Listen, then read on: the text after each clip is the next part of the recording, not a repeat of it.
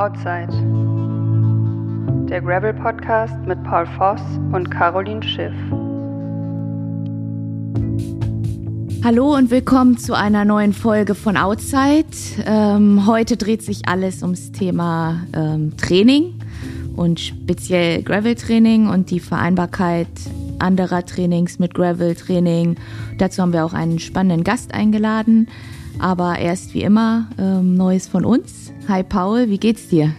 Hi, hi Caro, ganz gut soweit. Ähm, ich habe gehört, dass, dass dir jetzt einigermaßen okay geht, aber es ging dir vor ein paar Tagen nicht so gut. Ähm, was ist passiert?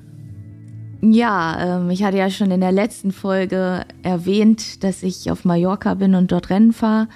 Und in der Theorie war das auch alles super. Ähm, ein Rennen oder zwei Rennen gingen auch gut. Und das letzte, letzten Sonntag ähm, war leider ziemlich sturzgeplagt, das gesamte Rennen. Und ja, mein Freund und ich, wir haben uns beide hingelegt. Und ähm, ja, ich habe es besser überstanden als er. Er hat sich das Schlüsselbein zertrümmert, das linke. Also vierfach gebrochen und auch relativ kompliziert. Und ich habe es ja mit Abschürfung und Prellung und äh, ja, meine Rippen, ich weiß nicht, ob die gebrochen sind oder nicht, tun auf jeden Fall weh. Habe ich es gut überstanden. Ja, aber das ist ja krass. Erstmal gute Besserung. Ähm, Danke. Bremen. Aber weil der Torben Haushahn, der hier auch schon, glaube zweite, dritte Ja. Folge zu Gast war, ähm, ist ja auch schwer gestürzt, musste auch ins Krankenhaus. Und äh, was war denn da los? Also, Ja, also keine Ahnung. Es war halt mega warm an dem Tag ähm, und es war schon in der Neutralisation, war schon der erste Sturz. Also das Rennen war in Sarapita und die Runde ging aus Sarapita raus, so einen leicht stufigen Anstieg hoch, dann ähm, flaches Stück, wo was halt auch windanfällig war und dann ging es in die Abfahrt wieder nach Sarapita rein. Und äh, ja, wie gesagt, in der Neutralisation war schon der erste Sturz. Da habe ich schon gedacht, hm, was ist hier los? Und äh, ja, ich wurde dann nach drei Kilometern abgeräumt. Und man hat halt gemerkt, dass es irgendwie super nervös war.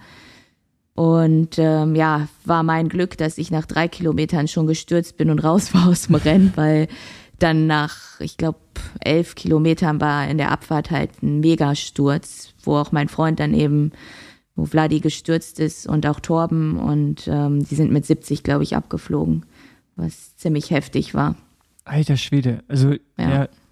wurde das Rennen abgebrochen oder ging Ja. das, ja, ne? Weil da waren ja so viele verletzt. Ja. Also, Also ich glaube, da haben echt, äh, keine Ahnung, 20, 30 Leute gelegen. Ich bin da aber noch vorbeigefahren. Leider habe ich meinen Freund nicht liegen sehen und bin weitergefahren, weil ich gesehen habe, dass halt Krankenwagen alles da waren. Es tat mir auch im Nachhinein mega leid. Aber ja, ja, ich war dann bei, der schafft das schon. ja, gut. Ich hätte auch nie gedacht, dass er stürzt, weil ja, eigentlich stürzt er sonst nie und verletzt sich, wenn dann auch nicht. Aber ja, er saß da irgendwo im Gebüsch und ähm, naja, dann bin ich zu Stadt Ziel gefahren und da war auch das Rennen gestoppt worden und wurde dann halt auch abgebrochen. Also wir sind keine Runde gefahren. Und, Okay, krass.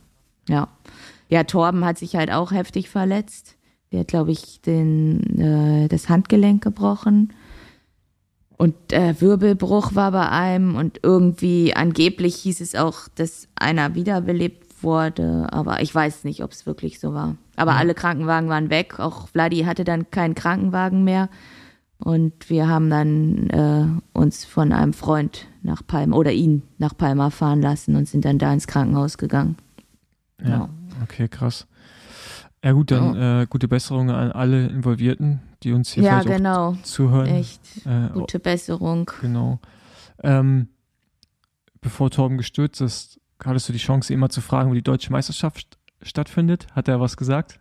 Leider nein. Also es war wirklich mein Plan, ihn danach irgendwie gemütlich beim Bocadillo nochmal auszufragen, aber das war leider nicht mehr möglich. Also ja, Ja. schade. Aber ich habe gesehen in seinen Stories, dass er irgendwie am Posten war, dass irgendwas ähm, stattfinden wird. Ja, oder? gut, dass was stattfinden wird, das wissen wir ja. Aber Ja. also es ist ja langsam, also jetzt natürlich auch noch ein bisschen Zeit, aber so September wird immer voller von den Rennen her. Europameisterschaft kommt jetzt auch hinzu. Wäre schon geil zu wissen, zumindest mal das Datum von der deutschen Meisterschaft.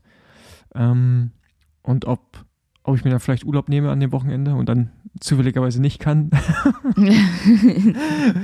oder ob man halt doch Zeit hat. Ja. Äh, gut, äh, bleibt also leider weiterhin spannend. Ähm, mal gucken, wann es da Neuigkeiten gibt. Ja, ich bin auch gespannt. Also, ja. Torben ja. kann ja jetzt selbst nicht mehr fahren, jetzt hat er noch mehr Zeit, sich darum zu kümmern. Ja. genau. Ähm, Caro, du gehst fremd. Also, ja. Er, er, erzähl kurz. Also natürlich nur so halb, aber. Mhm. Genau, ich äh, werde in einem Live-Podcast Gast sein und zwar beim Plattfuß-Podcast.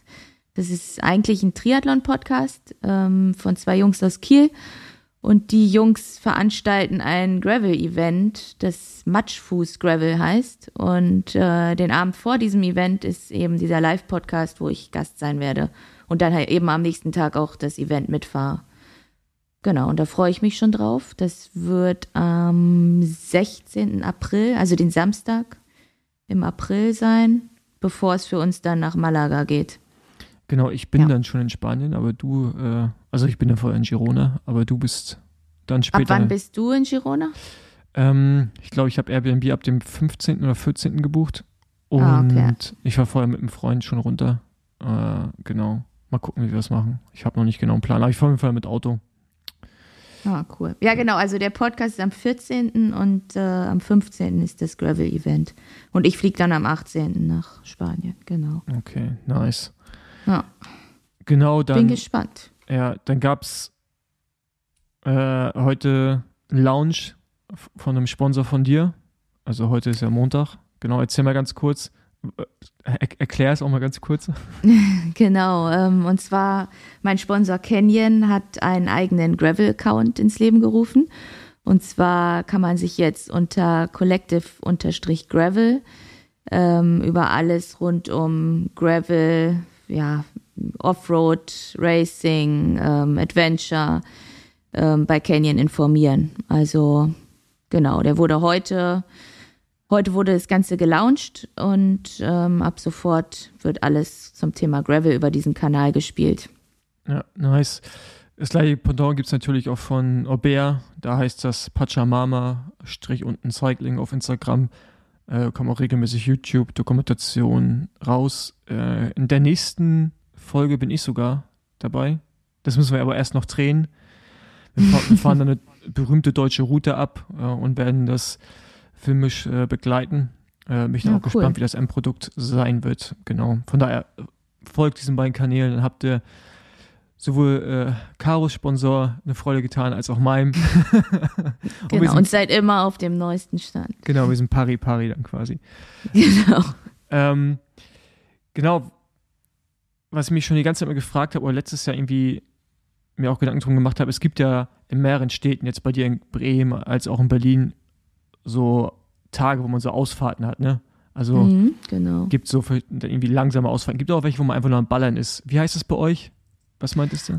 Genau, also wir haben bisher das Ganze noch nicht im Gelände etabliert. Ähm, wir haben das auf der Straße, das hat sich so seit drei Jahren ähm, ja, etabliert. Das heißt Moped-Mittwoch.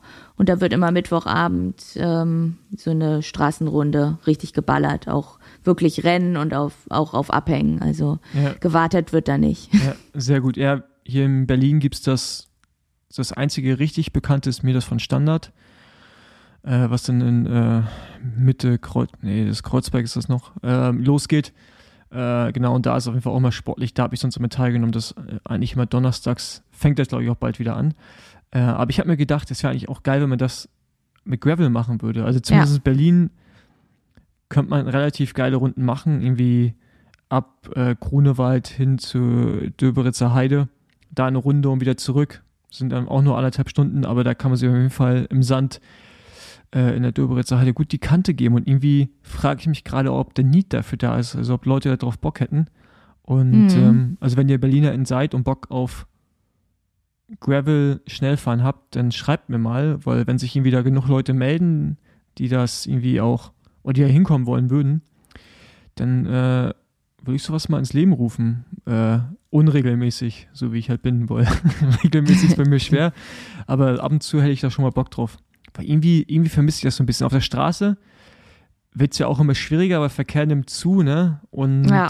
äh, da ist halt irgendwann auch so, wenn du so 50, 60 Leute hast, ist das auch schon so kritisch, muss ich sagen. Ja, das ist zu viel. Also beim Moped-Mittwoch sind es auch eigentlich immer nur maximal zehn. Mhm. Und es wurden zum Ende hin auch immer weniger, weil es immer schneller wurde und irgendwie haben sich immer weniger getraut. Ja, ist halt auch dann immer so eine Gratwanderung, weil nicht alle haben Bock, sich jedes Mal abhängen zu lassen. Ja, ja. Also, Genau, nee, es ist, ähm, zumindest bei Standard ist so, dass gibt es dann so zwei Ziele.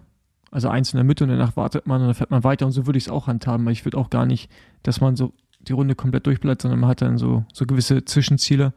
Also dass Ja. man auf jeden Fall wieder zusammen in die Stadt reinfährt. Also Ja. Leute, aber für Gravel echt äh, gute Idee. Also wir haben das hier manchmal mit Trainingsrennen gemacht für Cross. Da haben wir hier eine Runde ähm, angelegt und sind da halt hingefahren, haben uns verabredet. Aber sowas regelmäßig ins Leben zu rufen, wäre eigentlich echt schon cool. ja, also wenn ihr Bock habt, sowas in Berlin zu haben oder auch in Bremen, dann meldet euch bei uns und dann Ja. gucken wir mal, ob wir das realisiert bekommen. Ähm, ich bekomme hoffentlich diese Woche noch die neue Force endlich zugeschickt, also die Swam Force, die ist jetzt noch rausgekommen Ah, mit den neuen cool. Hebeln. Ähm, ich weiß nicht, habt ihr die schon bei euch im Laden? Äh, wir haben sie noch nicht und ich habe mich ehrlich gesagt auch noch nicht so richtig damit beschäftigt und noch nicht festgestellt, was jetzt der große Unterschied ist, außer dass die Hebel irgendwie um einiges kleiner sind ne? und irgendwie Genau. ergonomischer. Das finde ich eigentlich schon ziemlich ein Mehrwert bei SRAM.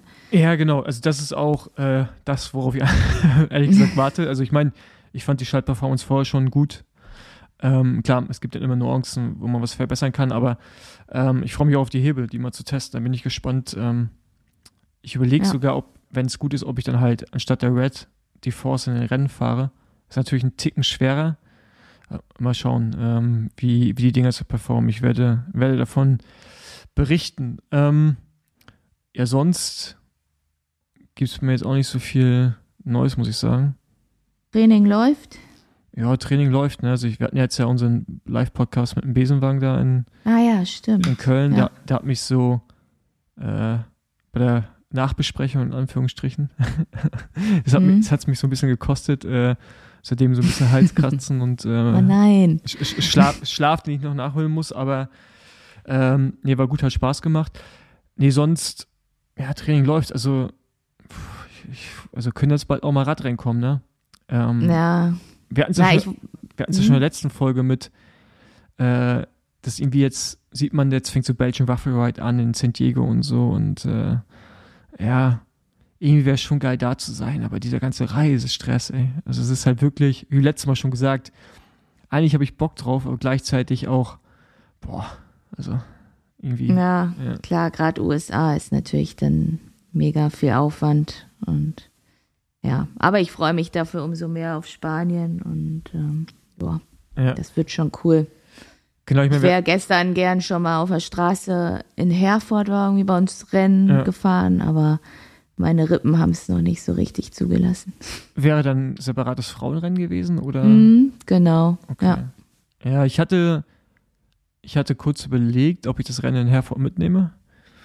Aber Mhm. dann, ähm, ja, ist gut, dass ich nichts gemacht habe, aber ähm, hätte auch mal wieder Bock drauf gehabt. Ich feiere Schöneich äh, im Mhm. Süden von Stuttgart noch im Vorfeld. Das war auch richtig weit.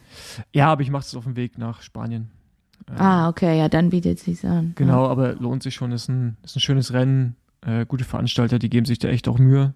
Haben jetzt auch diese Woche, nee, Entschuldigung, dieses Jahr Junioren-Rad-Bundesliga mit ins Programm aufgenommen und ähm, ich finde solche Radrennen, wir haben noch selten so lange Radrennen, die auch dann so schwer sind in Deutschland.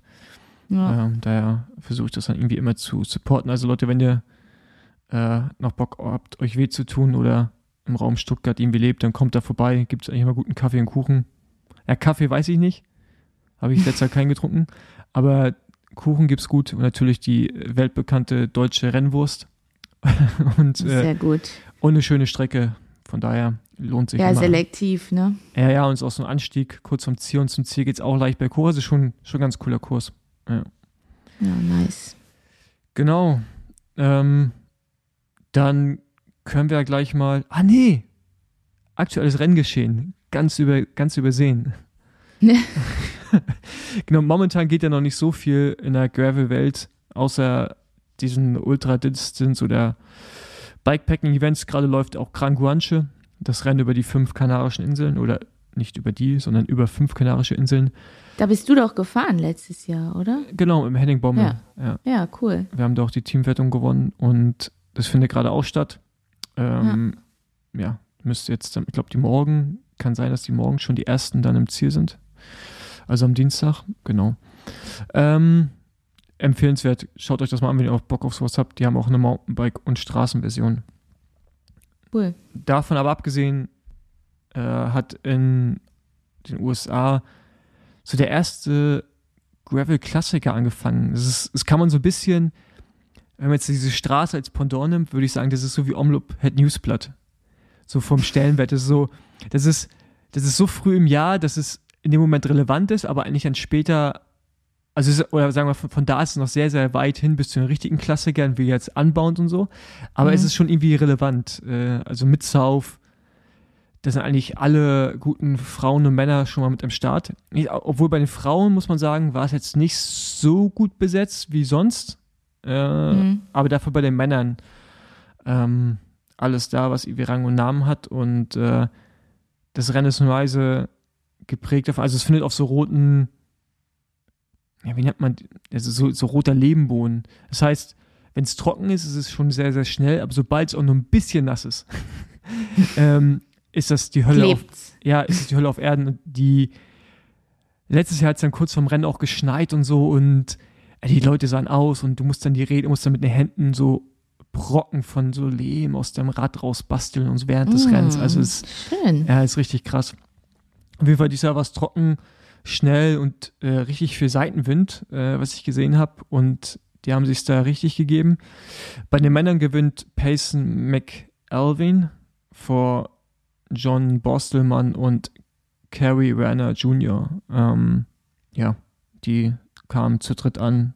Payson fährt einen 600 Meter Sprint und gewinnt ihn dann auch ähm, bei den Frauen Bei den Frauen gewinnt Lauren de Crescenzo, die ja auch äh, eine relativ bekannte in der Gravel-Szene ist, mit vielen Erfolgen bereits. Zweite war Caroline Wrestzin und dritte Heather Jackson, die auch meine Teamkollegin im Canyon Collective Team ist. Okay, sehr gut. Wie viele, wie viele Frauen sind bei euch in, im Canyon Collective drin?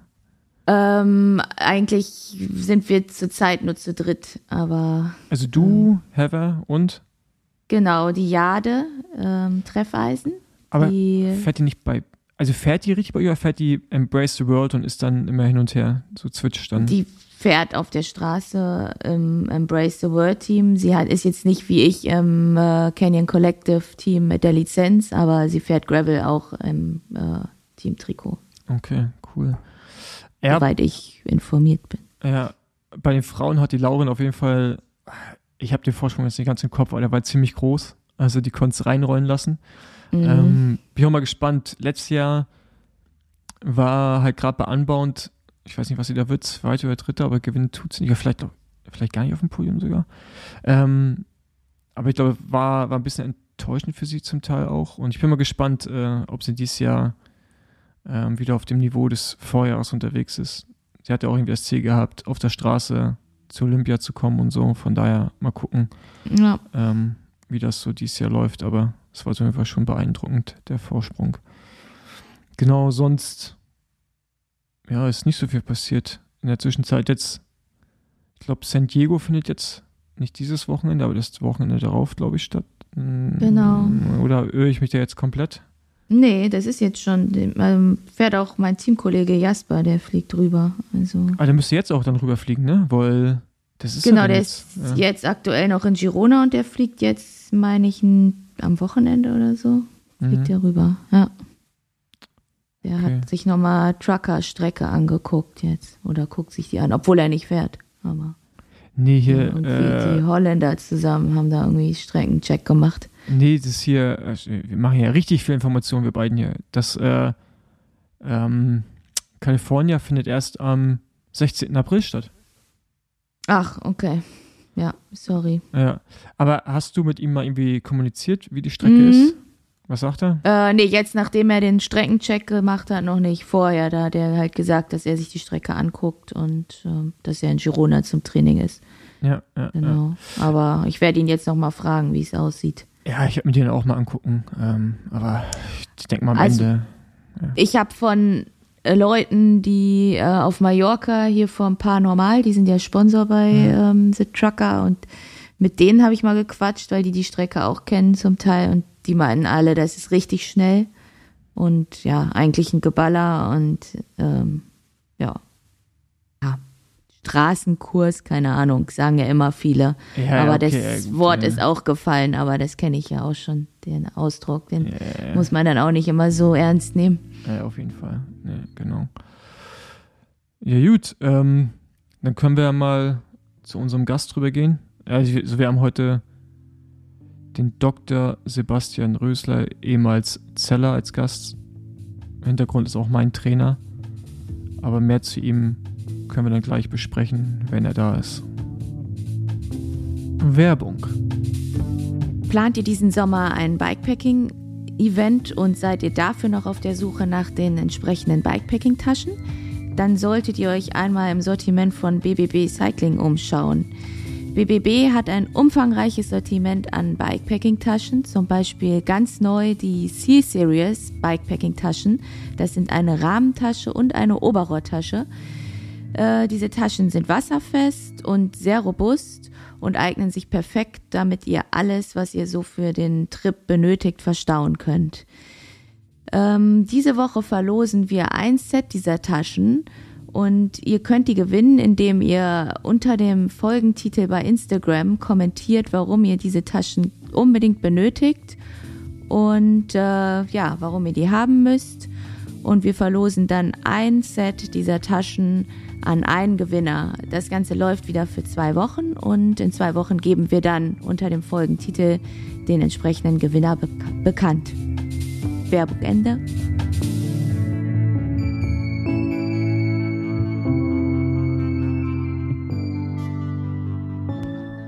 So, wir haben jetzt den Doktor Sebastian Rösler, ehemals Zeller, unter dem Namen kennen die vielleicht auch noch einige.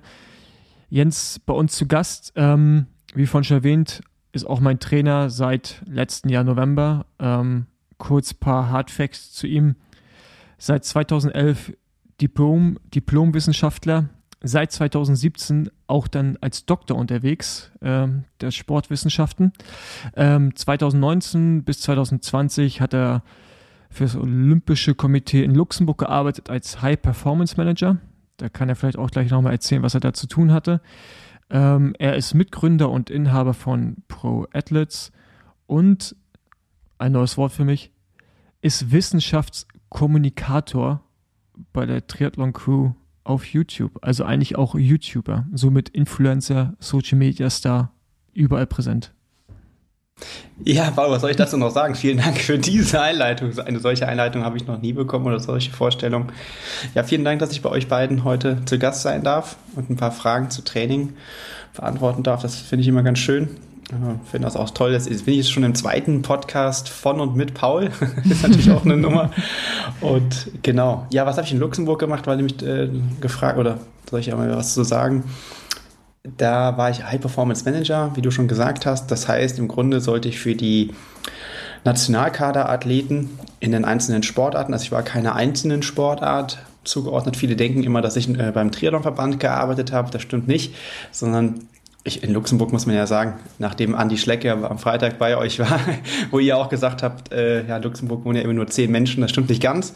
Aber äh, ich glaube, im, ja, im, im Kossel-Kader sozusagen sind fast so viele Athleten und AthletInnen wie in manchen anderen deutschen Spitzenverbänden, also Einzelsportarten. Das muss man so ein bisschen berücksichtigen hört sich immer so groß an. War aber eine sehr spannende Zeit und im Grunde ging es darum, Leistung von AthletInnen zu steigern in unterschiedlichen Sportarten. Also war wirklich von Kugelstoßen über Schwimmen bis zu Tischtennis. Durfte ich mal ein bisschen über den Tellerrand hinausschauen.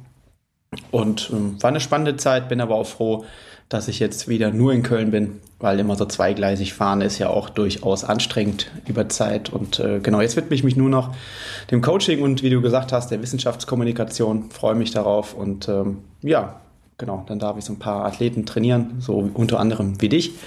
Und äh, genau, das ist das, was ich so mache. Du bist ja aber hauptsächlich im Triathlon unterwegs, ne? Also du hast ja neben mir noch einen Mountainbiker, der auch gerade bei Cape Epic, heute ist Montag, äh, schon mal gut rasiert hat, ersten Etappensieg geholt.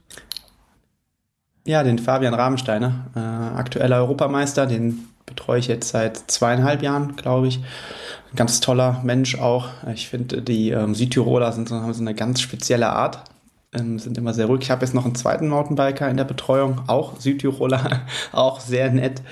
Das scheint da irgendwie so eine, ich weiß nicht, muss man einfach nur, nur noch Südtiroler trainieren. Sorry, Paul. Das ist ganz, ganz, du bist auch nett. aber kein Südtiroler. aber kein also Südtiroler. Nein, Spaß beiseite.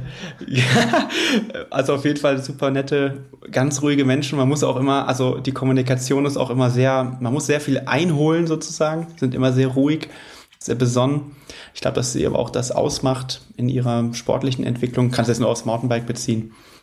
Und genau, wie du sagst, komme eigentlich ursprünglich aus dem Triathlon, habe aber auch, ich habe gerade, glaube ich, acht LäuferInnen und RadsportlerInnen und äh, der Rest sind Triathleten und Triathleten. Äh, genau, also Profi, auch im Amateurbereich, bin da ganz offen, so wie es passt. Ich habe letztes Jahr noch einen neuen Triathleten aufgenommen, der im Grunde neu in der Sportart ist finde es mal ganz gut, dass man so die gesamte Facette irgendwie hat und nicht nur die, die Top-Leute. Ja. Was mich jetzt, cool. bevor wir in die, in die Fragen reinkommen, die wir, also wir haben ja die Community bei uns gefragt bei, bei Outside, was sie gerne wissen möchten zum Thema Training, speziell im Gravel-Bereich. Aber ich würde noch mal sehen, wie viele Sportler in kann man trainieren, maximal, sagst du, als Trainer? Also, also ich meine, du hast jetzt einen Mix, ne? Ich war letztes Jahr auch selber mhm. noch, ich bin immer noch Coach für zwei, nee, ein U23-Fahrer und einer ist im ersten Jahr raus, aber auf der Straße. Ähm, aber letztes Jahr hatte ich auch 15 Athleten, also auch alles Männer. Mhm. Ähm, und das war jetzt mit meinem Zeitvolumen war das eigentlich schon so Limit. Ähm, was würdest du sagen, kann man jetzt so machen? Ja, ich glaube, das ist per se gar nicht zu beantworten. Ich beantworte die Frage schon gleich mit einer Zahl, aber es ist natürlich davon abhängig, was du denn noch so machst. Also machst du das nebenberuflich, machst du das hauptberuflich? Also wir reden jetzt wirklich von einem klassischen 40-Stunden-Job und du coachst nur. Ich glaube, dann kannst du wirklich viele Athleten betreuen, weil jetzt hast, kannst du natürlich nicht nur sagen, du arbeitest 40 Stunden und jede Stunde deiner Arbeitszeit ist geht in die Betreuung von Athleten. Das wird ja nicht funktionieren. Du musst ja auch noch ein paar E-Mails schreiben und, und ein bisschen Selbstverwaltung machen, so, ne? Aber ich glaube, dann kannst du schon ordentlich Leute trainieren. Also dann kannst du bestimmt mal 40 Athleten plus X äh, betreuen. Das glaube ich schon. Einfach aus dem Grund, wenn man sich das mal überlegt, dann hättest du ja roundabout knapp eine Stunde pro Woche. Und wenn man jetzt ehrlich ist, braucht man die nicht immer. Ne? Es gibt Phasen, da brauchst du auch mal, also wenn man mal telefoniert, ähm, dann brauchst du mehr Zeit. Manchmal brauchst du aber auch viel weniger Zeit. Und ähm, es kommt auch immer auf die Sportart an. Also wenn du jetzt noch Läufer oder RadsportlerInnen machst, äh, betreust, dann ist es deutlich einfacher als äh, im Triathlon. Im Triathlon musst du dir ja mal drei Sportarten gemeinsam anschauen oder zusammen anschauen in der Wechselwirkung. Das ist natürlich in den Einzelsportarten deutlich einfacher. Bei uns ist das so, also ich habe so immer so 20 bis 25 ähm, AthletInnen in der Betreuung und ich finde das eigentlich eine gute Zahl. Man muss natürlich auch sagen, und das ist dann auch noch eine Differenzierung, ich mache das jetzt, also Coach bin ich seitdem ich 16 bin. Und das, was wir jetzt so beruflich machen, das mache ich seit äh, im 13. Jahr. Das heißt, da ist natürlich auch einfach viel Routine. Also ich, ich weiß, du könntest mich jetzt fragen, wer ist in welcher Phase, wer macht gerade was und was. Ich kann ja vielleicht nicht, nicht von jedem die heutige Einheit sagen, aber ich glaube, ich habe immer einen guten Blick ähm, auf die Sache. Und das ist natürlich auf der einen Seite auch ein bisschen ermüdend, muss man sagen also weil du einfach immer an bist vom Kopf. Du musst dich also auch aktiv dann mal entspannen und das Coaching mal links liegen lassen. Das ist die große Herausforderung von, von Coaches. Das, deswegen haben wir ja auch einen Coaches-Podcast gemacht bei der Trainer Crew, den, die Coaches Corner. Vielleicht auch so mein eigener Lieblingspodcast, den ich selbst gestalten darf, weil darum geht es genau um solche Themen. Also auch mal den Coaches daraus, da draußen zu helfen. Ich kenne natürlich auch Leute, die haben mehr. Ich kenne aber auch Athleten, die haben äh, Coaches, die haben weniger Athleten in der Betreuung. Das hängt immer so ein bisschen davon ab. Aber ich glaube, wenn man das Vollzeit macht, ist das ein guter, eine gute Ratio. Und man muss natürlich auch noch sagen, von irgendwas muss ja auch leben, ne? weil das ist ja immer alles dann nur Bruttopreise, die man da bezahlt. Äh, das sind natürlich alles nur Vorsteuergeschichten. Du musst ja auch von irgendwo, also wenn du vielleicht noch eine Miete bezahlst für ein Büro, also es sind immer so ganz schnell so Kosten und dann hast du nicht ein, also du könntest jetzt 40 mal 200 rechnen und sagen, ach cool, guck mal, dann verdient jemand 8000 Euro, das stimmt halt erstmal nicht, weil da muss die Umsatzsteuer noch von runter dann musst du dich noch versichern, vielleicht auch beruflich Haftpflichtversicherung und, und so weiter. Und dann ne, bist du am Ende des Tages bei einem Angestellten ähm, ähm, Gehalt, sag ich mal. Und deswegen ist das immer ganz schön, diese Zahlen zu sehen. Und dann rechnen Leute immer ganz schön hoch, was man, dass man plötzlich so halber Millionär ist. Und das ist natürlich, äh, ist natürlich falsch. Ja. Aber du trainierst äh, sowohl Männer als auch Frauen. Also bist da auch, äh, ja. Ja. Habe ich, mache ich eigentlich von Anfang an. Die, das Verhältnis bei uns in der Firma ist schon, ich habe jetzt nicht keine genauen Kundendaten, aber ich würde vom Gefühl her sagen, mal mindestens 80, 20 Männer, mhm. Frauen. Das ist im Übrigen auch das Verhältnis äh, global im Triathlon fast. Es wird äh, ist wie ein Shift auf jeden Fall. Ich selber habe es ist ähnlich, glaube ich. Müsste es jetzt nach, müsste es jetzt ausrechnen, habe ich jetzt nicht äh, gemacht. Aber ähm, und äh, ich finde beides total spannend. Ich finde es auch total spannend, wie unterschiedlich die Kommunikation zum Teil ist. Das meine ich jetzt nicht, dass es plötzlich bei Frauen so eine Klischee jetzt, dass den Leuten jetzt nicht irgendwelche Lichter angehen und sagen, ach ja klar, die Frauen wollen immer nur quatschen oder so ein Blödsinn. Äh, das ist überhaupt nicht so. Aber ich würde mal sagen, Jungs da draußen, also die Damenwelt ist schon deutlich akribischer in der Umsetzung und auch äh, wenn man was bespricht, die halten sich einfach mal da dran. Und sag so. ja. Also, also, also ja. das ist halt, da, da gibt es keine unnötige Frage. Also, also, also, also Fragen ja, sind eh nie unnötig, genau. aber auf jeden Fall so, dass wenn sie dich was fragen, also die wollen, die kommen dann zum Punkt bei der Frage und nicht so. Mhm. das, das, ich, ich finde es ganz angenehm auch. Ja. Ich würde es vielleicht auch noch mal ein bisschen äh, ja, deutlicher machen. Die wollen einfach nicht recht haben. Okay. so, weißt du, Jungs fragen so lange, die fragen so lange und wollen dich mit so vielen Fragen nochmal überzeugen, also mit der Fragestellung schon überzeugen, dass es nicht doch anders ist, bis sie irgendwann denken, sie haben recht. Und du musst als Trainer immer sagen, nee, hör jetzt auf zu fragen, oder das hast du mich schon dreimal gefragt, das ist immer noch nicht so. Bei den Mädels ist das nicht so. Hm. Also das ist so, ich habe das finde das total toll. Ich habe äh, ähm, die Damen, die ich trainiere, die sind wirklich äh, total zielgerichtet. Die kommen jedes Mal in die Meeting, haben zehn Fragen auf, aufgeschrieben. Ja, die machen sich nicht währenddessen erst Gedanken, was sie eigentlich fragen wollten. Ähm, die haben, die stellen hier Ego-Hitten an. Also ich habe selten den, das Gefühl, dass im Training mal über den Werten gefahren wird, zum Beispiel, wenn wir jetzt im Radsport sind oder gelaufen oder geschwommen ist toll. Also ich ähm, habe das letztens nochmal gesagt, ich würde gerne mehr Frauen trainieren, tatsächlich. Ja, dann an alle Frauen hier, wisst ihr, an wen ihr euch wenden müsst. ja. genau. Ja, es ist echt äh, ganz spannend. Es ist natürlich auch spezielle Fragestellungen, also Richtung, äh, das ist ja auch ak aktuell so ein bisschen, ähm, ich will nicht sagen en vogue, weil das noch nie nicht en vogue war, aber so das zyklusbasierte Training ist ja. natürlich auch spannend. Das äh, mit manchen äh, Frauen geht man da mehr ins Detail, mit manchen, da frage ich und dann sagt, nö, ist kein Problem, ich kriege das schon hin. Ich kann das notfalls dann auch entsprechend anpassen, das Training.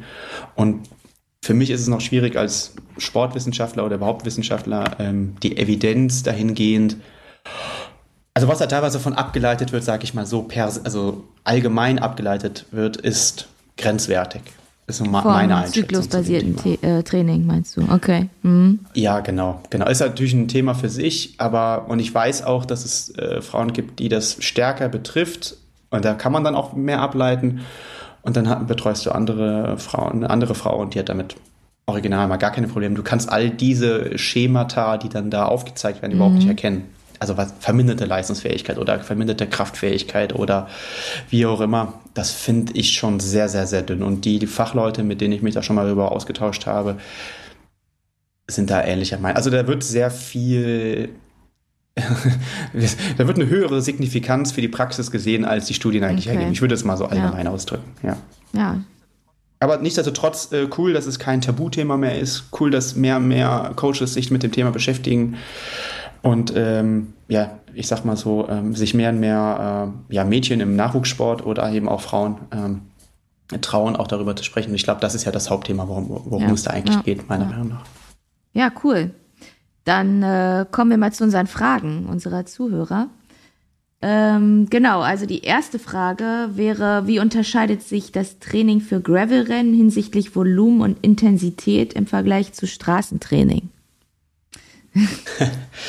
ja, das ist ein, da habe ich mich erstmal gefragt, was ist denn, äh, was ist denn ein Gravelrennen und was ist ein Straßenrennen? Also, weil Gravelrennen kann ja von ich weiß nicht, wie vielen Kilometern bis hin, wir haben das letztes Jahr bei der Weltmeisterschaft gesehen, da war es ja gefühlt fast ein Straßenrennen von der Belastung her. Ich glaube, Paul, das hast du auch im Besenwagen mhm. so äh, kommentiert, ne? Und auf der anderen Seite hast du natürlich im Straßenrennen von Rundstreckenrennen bis zu mehrwöchigen Rundfahrten ähm, irgendwie ähm, Anforderungsprofile, so würde ich das mal nennen. Deshalb ist die Frage erstmal so, allgemein betrachtet und Mittelwert total schwer zu beantworten. Ich würde aber mal sagen, wenn wir uns darauf einigen, dass Gravelrennen längere Strecken sind ja. und also nein, das stimmt nicht ganz, eine längere Belastungsdauer haben, weil die Strecke ist ja erstmal nicht, ist ja unabhängig von der Belastungsdauer. Dann äh, und, und dass die Straße eher sich im, also sagen wir mal Richtung sechs bis acht Stunden und die Straße eher zwischen drei und vier aufhält, ja, dann können wir das vielleicht erstmal so sagen. Und wir nehmen mal alle anderen spezifischen Fragestellungen wie Zeitfahren oder von mir aus sogar Teamzeitfahren oder irgendwie sowas, nehmen wir mal komplett raus. Dann würde ich schon sagen, ist eben das Anforderungsprofil erstmal die Belastungsdauer und damit natürlich auch an den Stoffwechsel natürlich ein Stück weit anders gestellt, weil sich natürlich dann Rennentscheidungen schon an anderen Momenten irgendwie ergeben. Also eher viel mehr in der Ermüdung, also in, aber in einem anderen Ermüdungszustand. Also wir haben im Straßenradsport höhere Intensität mit einer höheren Dichte sozusagen, eine höhere Reizdichte.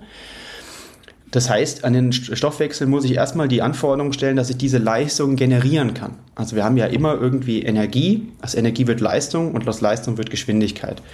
Und ähm, wenn ich in kürzerer Zeit mehr Energie bereitstellen muss, dann brauche ich einen anderen Stoffwechsel. Dann läuft das vor allem über die Kohlenhydrate vermutlich. Also so Belastungsdauern von einer Minute bis fünf Minuten habe ich einen sehr hohen anaeroben Stoffwechsel, aber da werden ja sehr viele Rennen im Straßenradsport entschieden, gerade auch in den letzten Jahren. Ne? Also wenn man sich das jetzt gerade mal so anschaut, dann äh, weiß ja einen kurzen Anstieg, da wird nochmal eine Attacke gesetzt und äh, wenn ich dabei bin, bin ich dabei und wenn nicht, dann falle ich halt hinten raus. Grob gesprochen. Ich weiß, das ist von Rennen zu Rennen unterschiedlich, deswegen ist die Frage so schwer zu beantworten. Nichtsdestotrotz muss ich auch dort auch die Fähigkeit haben, in Ermüdung, also nach einem höheren Energie-Turnover, die Fähigkeit haben, immer noch Energie zu produzieren. Also selbst nach vier Stunden muss ich immer noch eine e-, enorm hohe 5-Minuten-Leistung haben. Das bringt mir nichts, wenn ich die im Training nach einer halben Stunde nach einem super exakten und auf mich abgestimmten äh, Warm-up habe. Das ist toll das ist bestimmt auch leistungsförderlich, ja, wenn ich äh, fünf Minuten sehr viel Leistung treten kann, aber es bringt mir dann nichts, wenn ich das nach vier Stunden nicht mehr kann oder nicht so kann wie andere.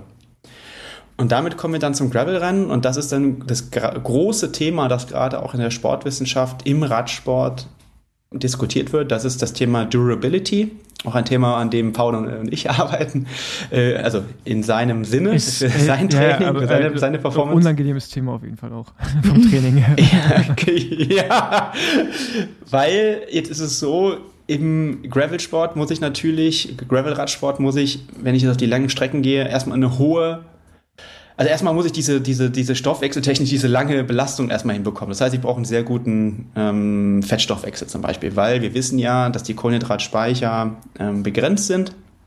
Das heißt, ich kann nicht ewig hohe Intensitäten für meinen Körper, hohe Intensitäten, also relativ betrachtet, ähm, generieren, weil dann werde ich automatisch schon ermüden. Das heißt, ich muss in diesen lockeren Phasen, die hoffentlich lockerer sind, die werden natürlich auch immer anspruchsvoller, weil der Sport sich weiter und weiter professionalisiert, Deswegen sagst du ja, Paul, auch vielleicht bist du schon ein paar Jahre zu spät dran, so im Scherz. Ähm, aber das kriegen wir schon hin. Also muss man erstmal äh, Kohlenhydrat sparen, sozusagen den Stoffwechsel aufstellen. Und dann ist es vermutlich so, dass ich wiederholt relativ hohe Leistungen treten muss, aber nicht diese maximal hohen Leistungen. Also jetzt nicht diese oh, 6 bis 7 Watt pro Kilogramm über 5 bis 10 Minuten oder noch mehr, das musste man übrigens auch schon äh, gestern und heute beim Cape Epic, um da vorne mit dabei zu sein, nur mal um das Niveau zu zeigen auch. Ähm, das hat sich auch enorm weiterentwickelt. Sondern man muss es halt wiederholt können und dann wahrscheinlich eher auch nochmal äh, in dem Schwellenbereich und nahe da dran. Und das eben nach einer sehr, sehr langen Dauer. Und deswegen muss ich natürlich gucken, dass A, der Stoffwechsel passt und B, äh, die Ernährung. Also die Ernährungsaufnahme ist natürlich auch ein großes Thema, an dem wir arbeiten. Und dann über spezifische Trainingsinhalte dieses Durability-Training auch ähm, trainieren, also den Körper beibringen, wiederholt relativ hohe Leistung nach einer ermüdenden Vorbelastung zu generieren. Ich hoffe, das war jetzt halbwegs verständlich ja, ausgedrückt. Also für mich klingt logisch. Ja. okay. Das ist schon mal gut. Aber genau, was, was man bei Gravelrennen irgendwie auch nochmal mit einbeziehen muss, ist halt, dass du auf der Straße die, die, die Zeit sagen wir mal, zwischen Intensitäten wirklich eher sehr entspannt sind, ne? also auch so vom Wattbereich. Und beim Gravel, du ja eigentlich nie diesen, diesen großen Powerjob hast. Also du bist dann, hast immer ein bisschen Zurre auf der Kette, weil du halt natürlich einen Untergrund hast, der wesentlich schlechter rollt, mhm. ja, wenig Luft in den Reifen. All diese Dinge führen halt dazu, dass du eigentlich nie so diese, diese Ruhephasen hast. Und das natürlich sind natürlich auch die Peaks weniger hoch. Und das genau. alles unterscheidet sich dann schon, schon um einiges, muss, muss man sagen, zu einem, äh, zu einem äh, Straßenrennen. Also ich meine, Straßenrennen kann ja, ähm, ach, keine, wie, was nimmt man jetzt als Beispiel? Also beim Gravelrennen ist ja wirklich auch so normalized und Durchschnittswatt sind nicht so weit auseinander wie beim, also schön beim Gravelrennen sind die nicht so weit auseinander wie beim Straßenrennen. Beim Straßenrennen ist ja schon manchmal Diskrepanz und hast du so ein IF von 0,8 oder sowas. Und beim Gravelrennen 0,8 ist, ist dann halt, oder 0,9 ist halt schon, also das ist dann schon richtig, richtig. Du meinst der VI? Nee, IF meine ich. Intensity Faktor. Achso, die IF, genau. okay. Okay, okay, okay. Mit dem arbeite ich. Achso, aber, aber, aber mit dem, also mit dem, mit dem ja. arbeite ich so ein bisschen. Ähm, um für mich halt auch zu sehen, wie mhm. hart, wie hart etwas dann wirklich war. Ähm, genau. Ja. ja. Warum ab, warum ab, ja, warum, also, ab, warum arbeitest du mit dem nicht? Weil ich, äh, wie soll ich sagen, damit würde man ja auch zum Beispiel den Training Stress Score berechnen und, und äh, deswegen habe ich mich da nie mit so beschäftigt. Für mich ist der Variabilitätsindex äh, viel wichtiger. Also äh, normalized durch Average.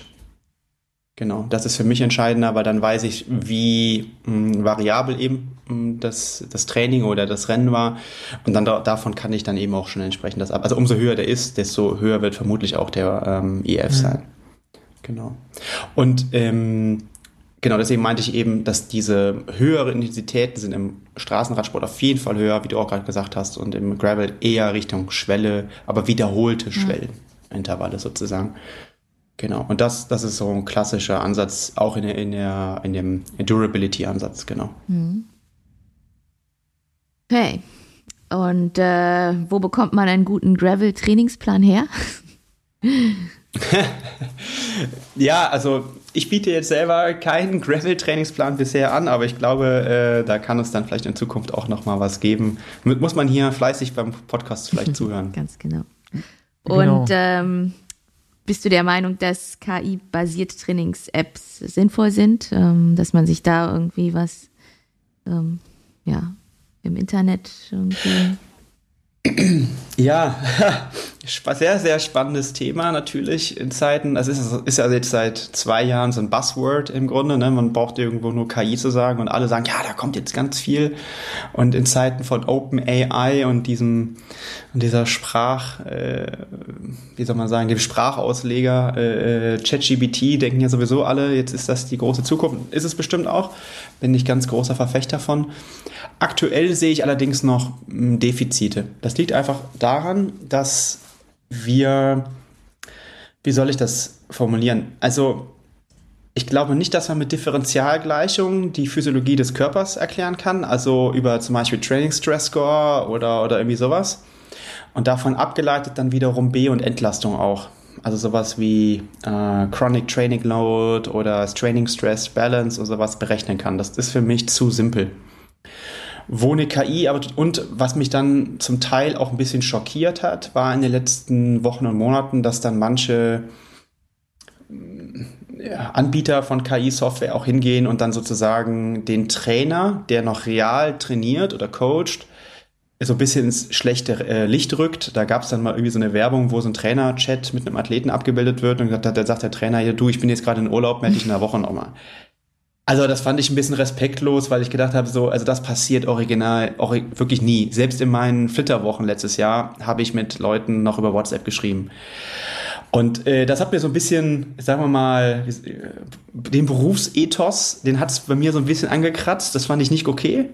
Und ich würde viel lieber sehen, dass KI Coaches und Athleten hilft. Also, weil natürlich äh, das Thema, wir haben, in, ähm, wenn man jetzt Fahrradfahren geht und dann kriegt man ja so einen Fit-File, der sekündlich alle Daten so aufgelistet hat. Also Herzfrequenz, Leistung, GPS-Daten, Geschwindigkeit etc. pp. Das heißt, das sind 60 äh, Datenpunkte pro Minute und dann in der Stunde irgendwie 3600. Natürlich kann ich das als Mensch nicht mehr und dann vor allen Dingen nicht von 20 Athleten ansatzweise aufbereiten. Dafür brauche ich Software. Und da wäre es total schön, wenn da KI eben hilft, entsprechende Muster zu erkennen. Also was hat man bisher trainiert, was hat dann zu welchen Anpassungen geführt? Und so weiter. Da würde ich sagen, da gibt es einen Ansatz von KI, aber dass KI jetzt anfängt, einen Trainingsplan Stand heute zu schreiben, halte ich für eine gewagte These, weil da, da fehlt für mich auch zu wenig mal die Rücksprache, wie geht's dir heute, ähm, was für ein Stresslevel hast du gerade? Und auch mal das merken wir ja als Coaches und Paul, du wirst das ja auch kennen, wenn du äh, Leute betreust. Manchmal braucht es einfach auch diese menschliche mhm. Komponente zu sagen, du, das läuft gerade richtig gut. Ja. Das, äh, die letzten Wochen waren prima. Ich bin als dein Trainer total zufrieden. Das will man auch manchmal einfach hören. Und das möchte ich nicht von ja. dem Computer hören oder von der App oder so. Und wie gesagt, ich glaube, die Zukunft ist äh, offen und hell dafür. Aber aktuell sehe ich das noch ein bisschen als schwierig an. Aber sagen wir mal so, auch da stay tuned. aber, aber ist das nicht, ist das nicht etwas, was ist auch so ein bisschen auf den Nutzungsbereich ankommt? Also Leute, die einfach nur fit werden wollen? Oder? Also ich meine, das ist da vielleicht besser ist als gar nichts. ja, also ich meine, äh, okay. Also, also, ich, also ich meine, da, da gibt es ja so verschiedene Use Cases auch. Also ich kann, ich habe noch nie eine KI-basierte Trainings-App genutzt. Ich würde sie auch nie nutzen, weil ich einfach weiß, für mich macht das keinen Sinn wir hatten ja gerade letzte Woche die Situation, wo ich einfach, oder vorletzte Woche, äh, wo ich mich so ein bisschen krank gefühlt habe und dann, mhm. aber eigentlich hätte man es machen können und dann haben wir halt gesagt, ja, okay, wir machen das jetzt ruhig, mach das und das und dann am nächsten Tag ging es dann auch wieder. Und eine KI hätte mir das halt nicht gesagt, ja. weil natürlich, die fragt mich dann nicht oder ich kann da nicht eine, eine WhatsApp schreiben und dann der mein Gefühl vermitteln. und ähm, aber so Leute, die einfach nur wirklich irgendwie ja, so fit werden wollen oder auch vielleicht gar kein Ziel haben, ich will jetzt keine Werbung für KI-basierte Trainings machen. Ich habe da. Äh, naja, also bestimmt. Also äh, besser als nichts, ja. Also das ist eine Aussage, wahrscheinlich ist die richtig.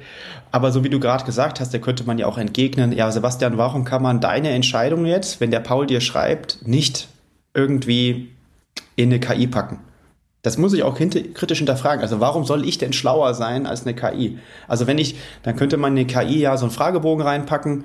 Ja, also ja, du fühlst dich krank, aber wie krank denn? Und traust du dir jetzt zu oder sollen wir locker? Also das könnte ja genau die gleichen Fragen, die ich dir gestellt habe, könnte man auch da reinpacken.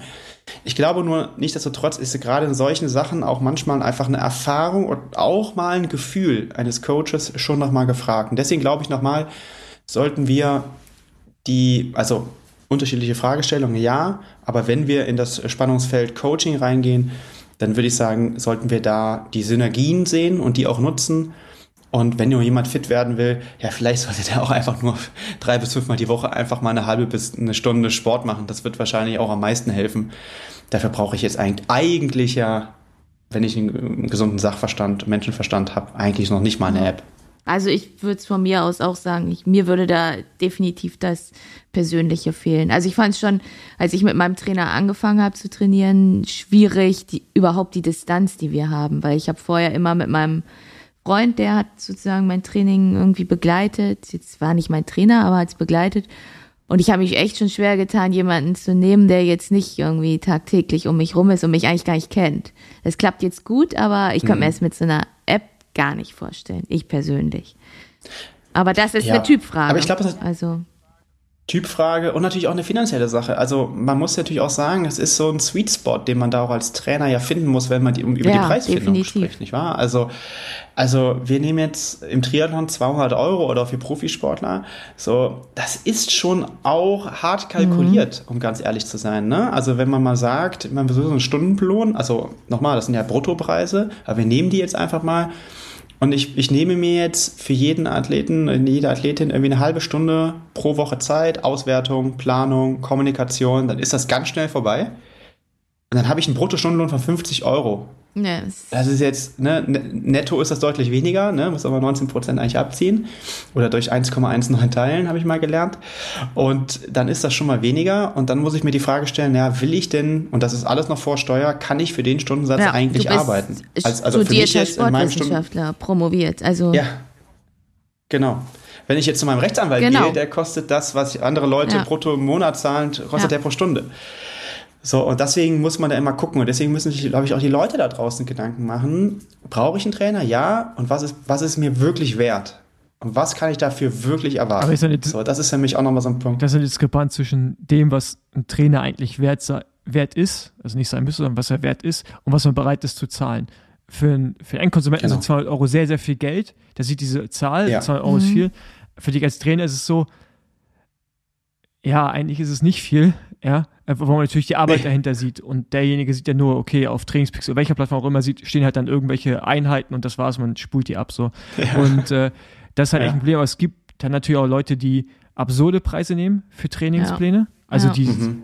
ja, also, mhm. aber genauso auch in die andere Richtung, die absurde Preise unten nehmen und ähm, deswegen ist es halt irgendwie, ich glaube dann, du hast ja auch keinen Markt, der wirklich so homogen ist, wo du dann sagst, okay, gut, das ist für alle irgendwie verständlich, weil, also, ne, ich meine, wer dich nicht kennt und der Knowledge weiß und irgendwie deine Hintergründe, warum soll ich 200 Euro für den bezahlen, wenn ich auch für 100 Euro jemand bekommen kann, mhm. der ja auch, der auch genau. Sportwissenschaftler ist oder vielleicht noch nicht, aber weiß ich mal, also zumindest sagt, also ja, so, dass total. er eine gewisse Erfahrung hat und so. Und das ist natürlich dann völlig undurchsichtig. Mhm. Und wiederum hat jemand verlangt 600 Euro, was, wo du dann auch denkst, ja, okay, aber das steht ja, ja auch in keinem Verhältnis. Weißt du, das ist ja, ja. ja, ich weiß ja nicht, was die Person dann macht. Also das hängt ja immer ja, davon ja. auch ich ab. Ich bin ne? ja auch in so ein paar Blasen unterwegs ja. und ich merke dann immer nur, wenn Leute von reden, lass doch auch Coaching machen, dann können wir das und das nehmen, wo ich mir denke, Alter, okay. Also, also nach oben ging, ging das immer. Du halt auch, ja. Also, ja, du kannst alles machen, aber das muss auch jemand bezahlen. Genau. Ne? Gut. Genau. Aber gehen wir weiter. Genau. Das ist, glaube ich, ein separates, ähm, separates Thema, über, dem, über das man sich sehr lange austauschen könnte, noch so, finde ich. Wir haben mal einen ganzen Podcast in der Coaches Corner nur darüber mhm. gemacht. Ja, sehr interessant. Äh, was ist der größte Unter- oder was sind die größten Unterschiede im Training, desto länger ein Rennen wird? So ein bisschen haben wir das ja eben schon angeschnitten, aber vielleicht hast du dazu noch mehr zu sagen. Ja, also ich glaube, grundsätzlich muss man sich dann so ein bisschen Gedanken machen, wie man dann dem Anforderungsprofil, also der Länge der Strecke gerecht wird. Und damit würde man natürlich sagen, okay, der Stoffwechsel, wie ich eben schon beschrieben habe, Fettstoffwechsel wird deutlich, deutlich äh, wichtiger.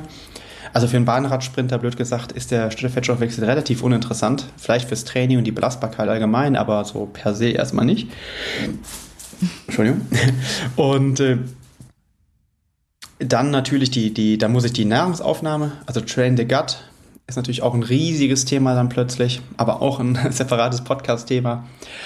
Und ich muss da natürlich diesen berühmten äh, Parameter VLA Max, also die Laktat, maximale Laktatbildungsrate, ähm, die muss ich dann natürlich auch nochmal separat betrachten. Ja, aber das ist eigentlich so der ganz, ganz große Unterschied. Und umso länger, man kann das allgemein formulieren, umso länger eine Strecke wird, desto unwichtiger wird die VOC Max und desto wichtiger wird die VL, also die VLA Max. Mhm. Also ganz, ganz allgemein betrachtet. Okay. Und macht es deiner Meinung nach Sinn, ein Training aufzuteilen? Also zwei Einheiten an einem Tag, wenn man jetzt vier Stunden trainieren möchte, morgens zwei Stunden, nachmittags zwei Stunden? Ja, also das äh, muss Paul manchmal auch machen. Ich glaube, er ist schon ein bisschen genervt teilweise gewesen, zweimal am Tag zu trainieren. Ähm, da gibt zweimal umziehen, zweimal, dann teilweise sogar auf die Rolle, was ja auch sehr neu ja, war ja, scheinbar. Da, da, da, da sind mehrere Fallstricke involviert in dieser ganzen Angelegenheit. Ja. ja, genau. Also und man muss natürlich auch sagen, also per se vier Stunden am Stück ermüden stärker als zweimal zwei Stunden, weil ich kann natürlich innerhalb, äh, wenn ich zwei Stunden morgens trainiere, egal jetzt was, kann ich danach immer mich regenerieren, Speicher auffüllen etc. pp. Ne? Und jetzt gibt es natürlich auch tolle Ansätze, auch wieder aus meinem Lieblingssportwissenschaftsland Norwegen. Da gibt es zum Beispiel jetzt dieses äh, Double Threshold Modell. Ist jetzt auch nicht nur Norwegen und auch nicht nur neu, sondern wird schon längere Zeit gemacht. Aber da wird zum Beispiel gesagt, st statt jetzt nicht in vier Stunden, aber eine sehr umfängliche Schwelleneinheit zu machen, also Threshold Training, teile ich das in zwei Einheiten auf und kann mich somit, kann ich sogar einen höheren Umfang ge ähm, insgesamt generieren, bin aber weniger ermüdet. Und kann auch nochmal innerhalb der Intensität, das kennt Paul, der kriegt dann sogar Laktatangaben in seinen Trainingsplan, das Ganze sogar dann steuern. Und das ist eigentlich ein ähm, ganz spannender Aspekt. Also es macht ja, es kann Sinn machen, aber auf der anderen Seite muss ich auch mal trainieren, vier Stunden am Stück zu fahren. Genau, ja. weil ich mich, ich glaube, die Frage zielt nämlich darauf ab, ob man ein vier Stunden Grundlagentraining quasi aufteilt. Kann, oder? Genau, durch zweimal okay. zwei Stunden. Hm. Und äh, das macht okay. ja wenig. Sind also unterschiedliche Trainingsinhalte. Ja, also genau, das, ist, das bringt ja gar nichts. So. Also das ist ja, also das heißt, bringt, bringt gar also, nichts das falsche Wort, aber es hat nicht den Effekt. Ja. Also. Ist ein anderer Effekt, ja genau. Also auch mal blöd gesagt, orthopädisch gedacht. Ne? Ich muss auch wirklich lernen, vier Stunden, also auch jetzt mal Richtung Gravel, ich muss auch mal vier Stunden am Stück auf dem Gravelrad auf dem Untergrund fahren und dann merke ich wahrscheinlich schon so, huch, ist doch was anderes, als wenn ich jetzt zweimal zwei Stunden auf der Rolle gefahren bin oder auf der Straße, auf dem Flüsterasphalt. So, das sind natürlich auch Aspekte, die müssen gelernt, geübt, getrainiert werden. Und das ist ja immer die Reihenfolge, ne? Lernen, üben, trainieren. Und dann entsprechend meine ich schon, ähm, ist das unterschiedlich, aber äh, man muss sich immer so, ich sage, also ist nicht mein, ist ein Zitat von einem französischen Sportwissenschaftler. Content is king, but context is God. Und deswegen muss man den Kontext immer sehen. Und wenn es nur darum geht, ja, ersetzen zweimal zwei Stunden, vier Stunden, nein, natürlich nicht. Aber ich habe auch in den zweimal zwei Stunden sicherlich Aspekte, die total vorteilhaft sein können. Okay. Ja. Klingt logisch. Wie kann man Straßenkrits mit Training für Gravelrennen verbinden?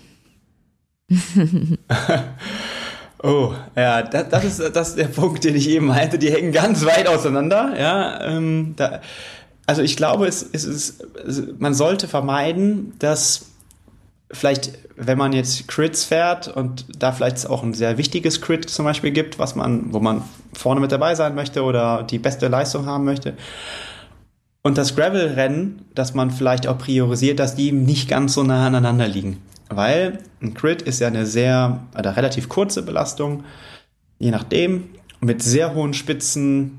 Das heißt, ich brauche auf jeden Fall einen großen Motor, also eine große VHC Max. Das ist auf jeden Fall wichtig, um das Laktat, was ich dann mit einer wahrscheinlich eher hohen Laktatbildungsrate produziere, muss ich auch irgendwie wieder abbauen. Da hilft eine VHC Max immer ganz gut. Und und noch andere Parameter. Also das muss ich auch trainieren. Also ich muss ja diese hohen Leistungen auch wiederholt ge generieren können, ohne zu stark zu ermüden. Und ich kann das aber total gut nutzen am Anfang der Saison zum Beispiel, wenn ich vorher meine VO2 Max entsprechend aufgebaut habe, wenn ich danach mal mindestens zwei bis drei Monate Zeit habe zu meinem wichtigen Gravel-Rennen, weil dann kann ich ja einen großen Motor ausschöpfen, indem ich dann meine Laktatbildungsrate, die VLA Max senke, senke über gezieltes Training und dann halt die Länge der Einheiten äh, steigere, spezifischer gestaltet zu dem, wenn wir also sagen, die Gravel-Rennen sind länger, sechs bis acht Stunden. Und dann habe ich einfach einen, einen, tollen großen Motor, der dann hoffentlich nicht mehr so viele Kohlenhydrate verstoffwechselt, wie er das noch getan hat, als man das Crit gefahren ist. Aber per se ist das vermutlich mit, also wenn man, wenn man jetzt mal den Bahnradsport ausklammert, die, die ja, polarisierteste äh, Fragestellung, ja, die beiden Enden äh, der Fahnenstange. Ja, was da, also ich glaube, man muss so im Kontext haben viele ihre Frage auch, oder im Kontext von Aachen wurden viele Fragen gestellt. Also ähm, es ist halt krass, wie viele Leute sich auf dieses Gravel-Rennen in Aachen einfach vorbereiten, dieses äh, äh, UCI World Series Rennen. Und natürlich die Länge da ist jetzt nicht kurz, aber eigentlich auch nicht mega lang im Vergleich zu den wirklich relevanten großen Gravel-Rennen, sei es eine Weltmeisterschaft, Europameisterschaft, äh, Unbound, Tracker, ja, wo, wo es ja alles so um den sechs Stunden Bereich mal mindestens ist und dann eher Richtung zehn geht, äh, sind natürlich mhm. diese UCI-Rennen in einem Bereich von drei, vier bis fünf Stunden maximal. Ähm, wo ich ja letzte auch schon festgestellt habe, dass man eigentlich sich für diese unterschiedlichen Rennen selbst innerhalb des von Gravel nochmal unterschiedlich vorbereiten muss, weil die eigentlich schon fast wieder nichts miteinander zu tun haben, so richtig. Äh, und auch anders gefahren mhm. werden. Und äh, ich glaube, in dem Zusammenhang war dann auch diese, diese Frage, ja. Ja, und dann sehen wir ja, wenn wir dann noch länger werden, Richtung ja, Atlas Mountain Race, wobei das ja Mountainbike-Rennen dann war, dann wird die Anforderung auch nochmal ganz anders ja, genau. sein. Äh, und dann geht es eher darum, lange auf dem Sattel sitzen ja. zu können. Oder eben auch nicht. Ja. Ähm, wie kann man die VLR Max erhöhen? Ja. Erhöhen, ja. Frage, die Frage kam von einem Mountainbiker. Also er hat gesagt, er, ja, er hat natürlich ich. gefragt, ich frage für einen Freund, äh, Profil, Profilbild zeigt Mountainbiker, von daher hat, hat eigentlich nichts zu viel, also für Gravel ist es eher das Gegenteilige. Aber ich dachte, ich nehme es mal trotzdem mit rein, weil mal gucken, was der, was der Doktore dazu sagt. Ja, also einfach gesagt, Inaktivität hilft am meisten. Ähm, ansonsten kann man sich ganz gut vorstellen, wie so ein ähm, aus der Leichtathletik, wie ein Bahnsprinter. Also, nee, ein Bahn, also ja, das ist auf der Bahn, auf der Laufbahn, aber wie ein 100-Meter-Sprinter trainiert. Das heißt, höchste Intensität, aber nicht ermüdend. Das ist der Punkt, weil das machen natürlich auch viele, denken jetzt so, ja, HIT-Training steigert die VLA Max immens. Ja, wird auf jeden Fall anaerobes Training ausgeübt, aber wir dürfen auch nicht vergessen, durch sehr viel High-Intensity-Training werden die Typ-2-Fasern auch ordentlich ermüdend, ermüdet. Und ähm, damit kann dann sogar der Effekt entstehen, muss nicht, hängt vom Gesamtspektrum wiederum ab des Trainings kann die VLA Max dadurch sogar sinken, durch Hit-Training. Würde, würden jetzt viele Leute nicht denken, kann aber passieren. Und deshalb ausreichende Pausen zwischen den höchst intensiven maximalen Belastungen. Also man weiß ja, so ein Sprinter, der macht so pro 10 Meter, die er voll gesprintet ist, eine Minute mindestens Pause. Also so ein, so ein Sprinter, 100 Meter Sprinter, eher mehr. Zudem ähm, Krafttraining Hypertrophie und Kraftausdauertraining, also da, wo ich dann auch schon mal ordentlich Laktat produziere, wo die Beine auch schon mal brennen und ähnlich wie beim Laufen dann oder beim Fahrradfahren ähm, auch lange Pausen einführen. Das würde man beim Krafttraining ja sowieso machen. Und halt, wie gesagt, Volumen runter oder viel auf der Couch liegen. Also das, ja, das ist ja tatsächlich so, dass wir, wir machen ja äh, dann nicht wenige Diagnostiken bei uns im Institut. Und äh, ich sag mal so, nach der Offseason, je nachdem wie lang sie war, haben wir erhöhte VLR-Max-Werte. Da sieht man eigentlich immer den, den stärksten Trigger. Genau. Und äh, die andere Richtung, wenn die Frage auch noch kommen sollte, ist genau das Umgekehrte. Also viel Training, viel ermüdendes Training Richtung Typ 2 Phase, also Kraftausdauer, Sweet Spot. Oder halt in einem sehr hohen Volumentraining, aber da muss man immer so ein bisschen aufpassen, dann auch noch Hit einstreuen. Damit kriege ich die Typ 2 Fasern und ihre, ihre Enzyme auch klein, sozusagen. Mhm. Ja, das, und da kann man natürlich immer noch ein bisschen mit Kohlenhydraten spielen, wäre ich aber auch vorsichtig, gerade wenn man viel trainiert. Du meinst, äh, weniger Kohlenhydrate zuführen beim, mm, okay. Ja, genau. Aber äh, das, ich sage ich sag immer so, das Training Richtung Fettstoffwechsel und so ist ja in den letzten Jahren auch viel diskutiert Richtung mhm. Low Carb. Der Haupttrigger ist ja. immer noch Training. Mhm.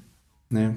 Also wer mehr trainieren kann, der hat wahrscheinlich auch einen höheren Energiebedarf und der wird, wer muss mehr essen und der wird vermutlich auch trotzdem besser sein als derjenige, der jedes Gramm Kohlenhydrat hat. Ja, ich glaube, im Moment wandelt sich das ja auch alles wieder so ein bisschen ins Gegenteil mit äh, also dass mehr oder dass die Empfehlung wieder mehr, dass mehr zu essen kommen. Also dieses äh, wenig Essen oder nüchtern Training. Zumindest ich krieg das gerade so mit, dass es äh, im Moment alle eigentlich am Essen sind. Ja, also ich finde das immer total lustig, weil es immer so ja, Schwingungen sind. Aber für mich ist gar kein, für, also für mich ist es gar keine Schwingung. Für mich ja. war es schon immer gleich. Ähm, man muss halt die Grundlagen verstehen und dann weiß man halt, wann man was wie machen kann. Das, das ist halt immer wieder das Gleiche. Ähm, aber wir sind natürlich auch in unserer äh, Bubble diesen Schwingungen ausgesetzt, kriegen die Fragen und und ich glaube, es gibt auch immer so, also zum Beispiel wird jetzt so nüchtern Training, ja, jetzt machen wir aber alle Train the Gut. Ja, das sind aber ganz unterschiedliche mhm. Themen. Ne? Auf der einen Seite will ich einen physiologischen Trigger Richtung Fettstoffwechsel haben und auf der anderen Seite eine, eine, ja, eine Aufnahmekapazität von Kohlenhydraten steigern. Das sind ja ganz unterschiedliche Fragestellungen. Und deswegen immer, immer so im Kontext sehen, worum geht's eigentlich, was möchte ich, was sind meine Stärken und meine Schwächen. Und wenn man sich das, glaube ich, so anschaut und dann ehrlich ist und dann nicht irgendwelchen Extremen verfällt, dann klappt das eigentlich ja. sogar ganz gut. Ja, wir spielen ja auch, oder du spielst ja auch viel mehr mit einer, meinem Training. Also auch so Richtung Sweetspot-Intervalle auch gerne mal ein bisschen weniger Kohlenhydrate und sowas. Genau, genau. Aber es ist dann sehr gezielt. Ja, genau, aber da merke ich jetzt über die Zeit auf jeden Fall auch schon äh, eine krasse Veränderung, wie dann, wie man gewisse Intensitäten einfach echt mit viel weniger Kohlenhydraten klarkommt. Ähm, ja, am Anfang war es natürlich auch eine Kohlenhydratsau, ne? Eine Schleuder. Äh, aber, aber, aber, das finde ich, das ich auch krass, weil wir haben ja einen Test, ich glaube, Ende November gemacht, ne? Ende November und dann jetzt im Februar, ja, Ende Februar nochmal ja. nach meinem Trainingslager oder Mitte Februar nach meinem Trainingslager auf Lanzarote. Und wie, wie ich einfach nur diese, man weiß es natürlich, dass es, dass das passieren wird, aber durch die, durch die Verringerung der VLA Max, wie einfach die Schwelle so krass hochgegangen ist. Das ist ja. brutal. So, und das ist, du denkst, das ist aber ein, eigentlich ist das so simpel, ne? Aber gleichzeitig bist, ist man immer wieder so fasziniert, dass es halt einfach wirklich funktioniert. So, ne? das, ja, aber ich muss schon sagen, was war ja auch das Ziel war, war ja, dass die VHC Max nicht zusammenbricht. Ja. Das haben wir gut hinbekommen. Die war ja, glaube ich, sogar gleich, wenn die ich mich richtig erinnere. Ähm, das war die große Kunst eigentlich. Also das ist ja die Herausforderung, dass ihr das aerobe System, also nicht nur, dass du das anaerobe System schwächst, sondern dass du das aerobe System auch mhm. Denn das eine geht normalerweise mit dem anderen einher. Und da muss man halt dann mit gezielten Reizen, die dann doch nochmal hochintensiv sind und aber oder wie bei dir im, im Umfangsfeld arbeiten. Und äh, genau, das muss auch da wieder, ne? Also man darf nicht sagen, ah, ich mache nur das eine und dann verliere ich den Kontext wieder. Sondern muss es immer so in der, im gesamten Spektrum sehen. Aber das ist die große Herausforderung und ich will auch nicht sagen, dass mir das immer gelingt. Ne? Äh, nächste Frage. Ab wann sind Hit-Intervalle zu intensiv? Aha. Ja, das ist eine gute Frage. Also, wenn man das sich jetzt so spirometrisch mal anschaut, weil wir reden ja von maximaler Sauerstoffaufnahme, also mit so einer Atemmaske, die hat der Paul ja bei uns auch immer auf, da freut er sich immer. Ähm, ich glaube, ein Fetisch ist es noch Ey, nicht, aber. Ich, ich habe es früher Richtung. gehasst. Mittlerweile habe ich jetzt ein paar gemacht mit Maske, weil früher, ey, ganz ehrlich, als Straßenprofi, da hast du noch so einen Stufentest gemacht. Also da, eine Maske hat man da vielleicht mal gesehen, aber man hat sie nicht aufgehabt. Und äh, ja, seitdem ich wieder angefangen habe, äh, erst bei Diagnose Berlin, jetzt bei dir, immer mit Maske und ja, ich finde es halt auch ganz spannend. Also äh, mittlerweile würde ich es gar nicht mal ohne machen wollen, weil ich es dann doch auch interessant finde, das zu sehen, was da auf dem Bildschirm passiert und so. Also das, mittlerweile würde ich es gar nicht mehr ohne machen wollen, müssen wir, dürfen wir nicht auch wieder und nicht ohne Kontext ja. sehen. ja, aber gut, das ist ein anderes Thema. Es trifft mir ab. Also, ähm, ähm, wann sind Intervalle so zu intensiv? Wir wollen eigentlich ja ähm, einen spezifischen Sauerstoffaufnahmebereich treffen und der ist um und bei größer gleich 90 Prozent der VO2 Max. Also in der Sauerstoffaufnahme. Das verwechseln auch viele Leute immer mit dem Power Output. Diese, die, die, die Leistung ist eigentlich erstmal egal, sondern es geht erstmal um die Sauerstoffaufnahme. Also im Milliliter pro Minute oder Liter pro Minute, je nachdem, wie man das messen will und umrechnen möchte. Aber das ist eigentlich das Entscheidende. Also machen wir ein einfaches Beispiel. Man hat eine Sauerstoffaufnahme von 60 Milliliter pro Minute pro Kilogramm, also auch noch aufs Körpergewicht runtergebrochen, was ja für einen Amateur schon okay ist. Jetzt möchte ich eigentlich im HIT-Training 54 Prozent, äh, schon 54, also 90 Prozent, 54 Milliliter pro Minute pro Kilogramm erreichen, Minimum. Interessanterweise hat man gezeigt, dass zum Beispiel 95 Prozent gar nicht mehr bringt.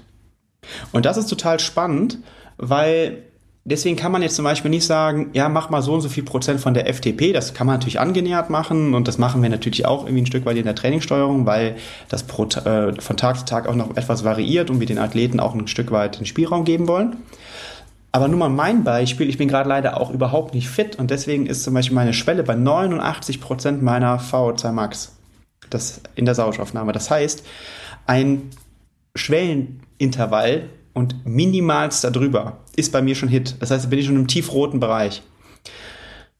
Und dann sieht man einfach, ja, wenn ich jetzt die normalen Angaben machen würde, so bei 110, 150 Prozent der VO2, ich würde, also ich würde es einfach nicht schaffen. Ja, das, ich hätte gar keine Chance. Ich würde zu sehr in die Azidose, also in die Übersäuerung, die ja nichts mit Laktat zu tun hat, sondern die Laktatkonzentration korreliert einfach nur damit, aber im umgekehrten Sinne. Also Laktat geht hoch, pH-Level geht runter haben auch ein Level, äh, auch ein Video äh, auf dem Channel, könnt ihr vielleicht dann gerne mal verlinken, das Laktat böse oder nicht. Und entsprechend ähm, wäre das eigentlich das Ziel. Und äh, man kann auch zum Beispiel feststellen, wenn Intervalle zu intensiv gemacht werden, dann ist sogar die Ausschöpfung also, oder die Zeit oberhalb von 90 Prozent über eine Intervallserie sogar geringer. Also dieses umso härter, desto besser stimmt halt leider überhaupt nicht, sondern muss es sehr gezielt machen. Und ich empfehle den meisten Athleten, das auch immer progressiv zu gestalten. Dann hat man nicht, macht man nicht diesen Fehler, das erste Intervall zu hart anzugehen und dann nur noch zu leiden und dann eigentlich nur noch stark anaerob zu arbeiten. Man arbeitet ja eh schon im anaeroben Bereich oder vermehrt im anaeroben Bereich. Und deswegen wäre das immer so meine Vorgabe. Also gut reinsteigern, gutes kontrolliertes Hit-Workout, was natürlich überschwellig ist, vermutlich, äh, oder knapp an der Schwelle, wie bei mir. Das ist eigentlich so der Way to go. Und äh, wenn man merkt, man ist nur noch irgendwie am Suffern und irgendwie nur noch am Kämpfen und wünscht sich nur noch, dass Ende des Programms ist, dann war es wahrscheinlich ein Ticken zu hart. Mhm. Okay. Triathlon-Training und Gravel-Training, ist das vereinbar? Auf jeden Fall. Also, Eher als ja, Sprint-Training. ja, Ich, ich, ich habe übrigens schon äh, jetzt in den USA bei den Rennen fangen die jetzt auch schon an, diese, ähm, diese Socken oder Stulpen zu tragen, diese Aero-Stulpen, die es im Triathlon jetzt zum Teil auch gibt. Oh, Ja, ja, ja, ja, gut, die, die drei Watt, wie braucht Ja, man? ne? also, ähm, ich finde ja, ich habe aktuell selber keins. Also ich habe mein eigentliches Gravelrad habe ich als Dauerleihgabe einem Nachwuchssportler verliehen und oder eigentlich fast schon geschenkt, würde ich mal behaupten. Und ich hatte letztes Jahr ein ganz tolles, was letztes Jahr? Ja, letztes Jahr hatte ich ein ganz tolles äh, Gravelrad ähm, ausgeliehen für so ein Gravel-Projekt, was wir mit der Triathlon Crew gemacht haben. Und ich mag einfach die Option zu haben. Also ich meine, das brauche ich euch jetzt nicht zu sagen, dass das im Grunde einfach ja die Freiheit schlechthin ist auf dem Fahrrad. Also man kann ja über, man kann ja auch locker auf der Straße trainieren damit ähm, und dann einfach mal abbiegen und das mag ich total. Deswegen ja, total ähm, gut anwendbar. Man muss natürlich immer so ein bisschen gucken, ähm, dass man nicht zu intensiv fährt, was Paul eben beschrieben hat. Man hat sicherlich ähm, in einigen Passagen, die dann auch ein bisschen anspruchsvoller technischer Natur sind, immer ein bisschen zu viel Druck eher auf dem Pedal. Aber das gilt ja genauso, wie wenn man jetzt in den Bergen wohnt und viel Rennrad fährt. Und äh, genau, ich auch, das gleiche gilt im Übrigen auch fürs Mountainbiken. Also ich fahre selber auch äh, Mountainbike und äh, liebe das total, weil es ja auch Abwechslung schafft. Und so auch Techniktraining für Triathleten nicht ist so häufig schlecht. nicht verkehrt. Ja. die nur 180 Kilometer mit einem Wendepunkt fahren können. Da, es hilft manchmal. Ja, es, es macht ja auch oft Sinn, weil man wirklich fernab der Straßen unterwegs sein kann. Straßenverkehr wird immer gefährlicher. Genau. Ich denke, da bringt einen Genau. das auch einiges. Ja, das, genau, der Aspekt wird ja Genau. immer wichtiger, das stimmt, ja. Äh, wie würden die letzten acht Wochen vor einem wichtigen Rennen aussehen? Da geht es auch um Aachen. Okay, also kannst du mir noch mal ganz kurz sagen, was dieses, also was ist, das ist dieses UCI Genau. jetzt, ja? Genau. Ähm, boah, Ja. jetzt, ähm, Okay. jetzt, ich weiß gerade gar nicht, wie lang es ist. 130 Kilometer mit 2000 Höhenmetern. Okay. Also du hast ja eben gesagt drei bis vier Stunden. Ja, Ich eher, schätzen eher so dreieinhalb. Ja, ja, ja, genau. Eher dreieinhalb bis vier, ne? Also, ähm, und mit ordentlich auch kurzen Genau. Anstiegen, wenn ich so Ja. die Strecken um Aachen äh, mir denke, dann kenne ich das Ich finde so solche Fragen auch immer mega schwierig. Ich meine, wir hatten jetzt schon ein paar, die habe ich aussortiert, wie zum Beispiel, wie viel muss ich trainieren, damit ich 5 Watt pro Kilogramm an der Schwelle erreiche. Das, das, das, das, das, kann, das ist ja, das sind so viele Faktoren, die eine Rolle spielen. Der Paul wenig, ich viel. Genau. Talent. Also, also ich muss gerade gar nicht mehr trainieren, weil die müsste jetzt erstmal runtergehen. so. Aber So, genau, ja. das ist halt, das, das, das, Boah, das war jetzt echt ein Ja. Den, den musste ich bringen. Äh, du hast ihn vorgelegt. Aber ähm, ja, das ist halt, das ist, das ist krass, aber das zeigt natürlich, dass da auch echt noch viel Aufklärungsarbeit fehlt in so einem Bereich. Ne? Also ich meine, Ja. das, das sind so, das sind ja eigentlich Fragen, die sind für uns leicht zu beantworten, eigentlich. Aber natürlich, aber für die Eigentlich. Allgemeinheit ist das dann so, ja, also, man, ne, also wie viel muss man irgendwie quantifizieren können, weißt du? So. Ja, also ich, ich versuche das ja immer dann in so ein Anforderungsprofil zu packen. Ne? Also wenn ich mir sehe, dreieinhalb bis vier Stunden ähm, mit, mit immer wieder knackigen Anstiegen vermutlich, das ist ja so fast schon so ein bisschen so ein Ardennen-Klassiker, geht Ja, das genau, in die man Richtung. so Ne? Viele Kurven und so, ja, genau. Genau. Und ich erinnere mich noch an die mündliche Prüfung im, im Straßen, äh, im Radsport, Schwerpunkt in der Deutschen Sporthochschule bei Achim Schmidt. Und da war nämlich mal die Frage, eine der Prüfungsfragen, der wusste ich nicht, worauf er hinaus wollte, der hat mich gefragt, was ist denn das Anforderungsprofil äh, eines Ardennen-Klassikers? Weiß ich mal. Also das ist jetzt 13 Jahre her, war glaube ich 2010. Und äh, ich dachte, ja, also dies und jenes und Erholungsfähigkeit und, und hohe relative äh, Leistungsfähigkeit. Damit habe ich ja eigentlich impliziert, dass das Gewicht schon durchaus in Anstiegen eine Rolle spielen kann. Was er hören wollte, war, damals waren ja so die Schleckbrüder, ähm, ne? der Andi war ja Freitag bei euch im Besenwagen, ähm, ähm, dass, dass das Körpergewicht ähm, entscheidend ist. Das hatte mir nachher, deswegen habe ich eine 1,3 oder 1,7 statt eine 1,0 bekommen. Dann habe ich gesagt, ja, ja, wie häufig soll ich denn noch relative Leistungsfähigkeit sagen? Also aufs Körpergewicht. Ja, aber das fände ich jetzt schon wichtig, dass du immer das Körpergewicht erwähnst. Okay, gut. Ähm, deshalb, äh, ja, Körpergewicht spielt vielleicht dann auch doch nochmal eine Rolle. Äh, dann zitiere ich noch meinen alten Dozenten. Aber ich würde es nochmal mit relativer Leistungsfähigkeit eher äh, äh, sagen, also Watt pro Kilogramm. Und vor allen Dingen aber auch ähm, dann durchaus schon, wenn das diese Anstiege sind, eine Energiebereitstellung, die das erstmal ermöglicht und halt auch eine entsprechende VO2 Max. Da darf ich nicht limitiert sein. Also über eine Belastungsdauer von 1 bis 5 Minuten oder 2 bis 5 Minuten muss ich schon leistungsfähig sein und das halt wiederholt. Das heißt, ich muss auch eine äh, Fähigkeit haben, das den anaeroben ja, ähm, Stoffwechsel wieder aufzufangen sozusagen, also auch Laktat-Clearance-Training würde da helfen, also hohe Belastung zu treten und dann wieder über zum Beispiel in den Sweet Spot Bereich zurückgehen, dann habe ich nämlich so eigentlich gar nicht so die allerhöchste Fähigkeit, Laktat abzubauen und dann muss der Körper eine entsprechende Anpassung über die Monocarboxylartransporter, so heißen die berühmten MCT1 und MCT4, äh, kann ich dann entsprechend zwischen Muskulatur und zum Herzmuskel entsprechend das Laktat wieder verstoffwechseln. Das ist ganz spannend. Und so ein Training würde sicherlich Sinn machen. Und natürlich brauche ich nichtsdestotrotz ähm, die Fähigkeit, ähm, das Ganze dann über dreieinhalb bis vier Stunden machen zu können. Also ich muss schon auch ein relativ hohes Volumen im Training generieren können. Mhm. Ja, die nächste Frage ist, glaube ich, auch wieder relativ individuell zu beantworten. Und zwar, wie viele Stunden Training pro Woche für ein 140 Kilometer Gravel-Rennen? Also, ich denke, es geht auch wieder um Aachen. Und äh, ist halt auch immer die Frage, was man sich vorgenommen hat für das Rennen. Also. Richtig. Also, Finishen, Finishen ist eine andere Fragestellung als Gewinn. Und äh, ja, ja, kann ich gar nicht. Also, ich finde es auch relativ werden. Also vielleicht ist ein gesundes Mittelmaß irgendwie, weiß ich nicht, acht, acht bis zwölf Stunden für einen Amateur, würde ich mal so denken, damit man das vernünftig mit Anstand und einer gewissen, gewissen Anspruch vielleicht sogar mh, mm, finishen kann. Man muss ja auch sagen, das ist äh, vielleicht das mal auch aus einer anderen Perspektive.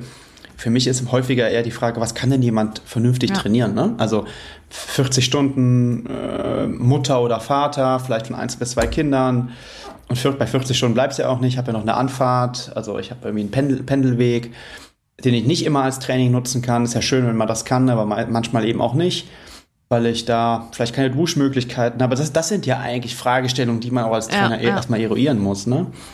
Und dann ist natürlich auch so ein Punkt, also wie hoch ist denn so ein Stresslevel, wie viel kann ich schlafen, wann kann ich mich vernünftig ernähren, wie viel Erholung kriege ich rein. Also mein, mein Geschäftspartner und, und Mitgründer Frederik, der würde sagen, ja, ich kann gerade einfach nicht so viel, die letzten zwei Jahre nicht so viel trainieren, weil der hat zwei kleine Töchter, der hat einfach nicht so viel geschlafen. Dann ist das eine ganz andere Fragestellung, als wenn ich äh, sagen kann, du, ich bin gerade Junggeselle, bin Anfang 30, gib mir, was du kannst, äh, ich krieg das umgesetzt. Oder als Studierender, ne? damals, als ich noch den Leistungssport als Studierender gemacht habe, ja, da konnte ich unheimlich viel trainieren, weil ich hatte keine Sorgen, ich hatte nur mein Studium ich hatte Zeit und das Geld, äh, das ich, das wenige, das ich hatte, habe ich in den Sport investiert. So, das war mein Leben. Ne? Das ist ja eine ganz andere Fragestellung als selbst zu heute. Bin ja immer noch der gleiche Mensch, aber älter und fitter und habe mehr Arbeit. Ja. ja, ich denke auch, man muss auf jeden Fall immer sehen, ob der Athlet sich nach dem Training entspannt auf die Couch legen kann und regenerieren kann oder wenn es gleich weitergeht, dann ist manchmal wirklich weniger mehr. Ja. Genau.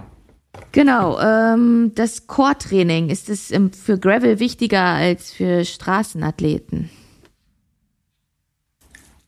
Äh, ich würde sagen, es ist immer wichtig, ne? aber die Frage, ob es wichtiger ist, ja, kann ich durchaus mit Ja beantworten, weil man im Gravel-Sport, und das versuchen wir ja zum Teil auch dann entsprechend umzusetzen im Training, durchaus an den ein oder anderen mh, hm, vielleicht technisch anspruchsvolleren Passagen oder halt auch steileren Passagen ähm, mit losem Untergrund ein relativ hohes Drehmoment aufbringen muss.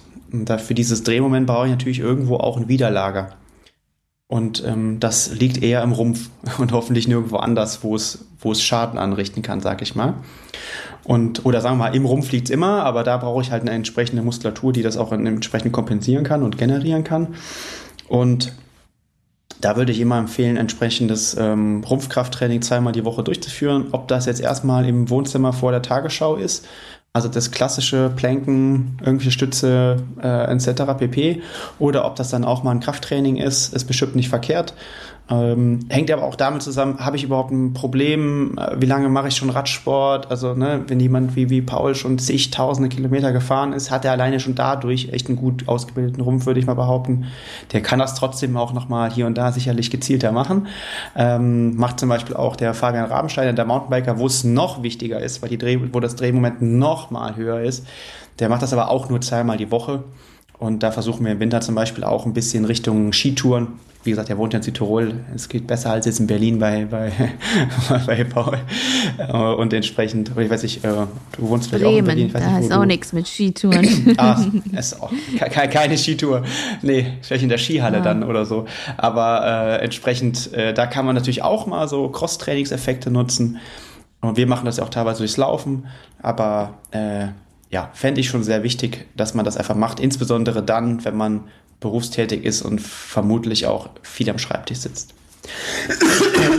da hätte ich mal letzte Frage. Siehst du da Laufen als eine gute Alternative, wenn man, also wenn jetzt berufstätig ist, man hat jetzt auch nicht unbedingt die Zeit, weil man Kinder hat oder Verbindlichkeiten, jetzt auch zweimal die Woche ein ausgiebiges Core-Training zu machen, jetzt sagen, man ersetzt vielleicht eine zwei Stunden Radeinheit mit einer, mit einer soliden Laufeinheit, wo die eine gewisse äh, Belastung wieder reinbringt. Also ist ja eher Ganzkörper, also für den ganzen Körper, ne? So eine Lauf. Also zumindest ist das mein, mein Empfinden. Ich habe ja vor, boah, war das? Vor drei Jahren oder vier Jahren, also nachdem ich aufgehört hatte, bin ich relativ viel laufen gewesen und bin dann auch so ein paar Radrennen gefahren, so auch Spaß und auch Cross. Ey, und ich hatte eine Stabilität auf dem Rad, das war krass. Und auch so, so schnellkraftsmäßig war das halt, war ja auf einem besseren Level als jetzt. Es geht natürlich unser Training auch in eine ganz andere Richtung. Das heißt, wenn ich jetzt an der Ampel losfahre, komme ich mich schon eher vor wie so ein, wie so ein vollbeladener LKW als, äh, als wie ein Porsche oder so, aber ähm, das wird sich hoffentlich irgendwann auch nochmal ändern, wieder das Gefühl. ähm, aber trotzdem habe ich mal das Gefühl gehabt, dass Laufen echt da sehr, sehr viel geholfen hat. Ja, Laufen ist natürlich eine ganz andere Muskelrekrutierung, weil du im Grunde ja immer diese, dieses exzentrische Abfangen des Körpers hast. So, das ist ein total toller Trainingseffekt, wenn der Körper darauf vorbereitet ist und man das nicht direkt übertreibt. Deswegen möchte ich jetzt auch nicht sagen, er setzt zwei Stunden durch X Stunden oder Minuten laufen, weil wenn du noch nie Minuten, äh, wenn du noch nie laufen warst, sind ein paar Minuten Laufen für deinen Körper schon echt ja, genug Reiz. Mhm. Da solltest du, da solltest du vielleicht erstmal anfangen mit eine Minute gehen, eine Minute laufen und das vielleicht 20 Minuten. Das hört sich jetzt so nach äh, Senioren Sportgymnastik an. Aber die meisten Radsportler werden wissen, das bereitet dann schon genug Muskelkater. Ne? Und da merken wir ja, okay, da sind, ist die Muskulatur eines Radsportlers, einer Radsportlerin gar nicht drauf ausgebildet, weil wir ja so konzentrische, zyklische Bewegungen eigentlich im Radsport machen. Ist ja, Radsport ist ja, blöd gesagt, eine kreisrunde, be geführte Bewegung im Sitzen. Ne? Da kommt nichts irgendwie, wie soll ich sagen, ja, Unerwartetes auf uns zu, außer irgendwas auf der Straße, aber nicht in der Bewegung. Und im Laufen ist es ja immer, jeder Schritt setzt, also Laufen nochmal per se definiert, sind aneinandergereihte Einbeinstände.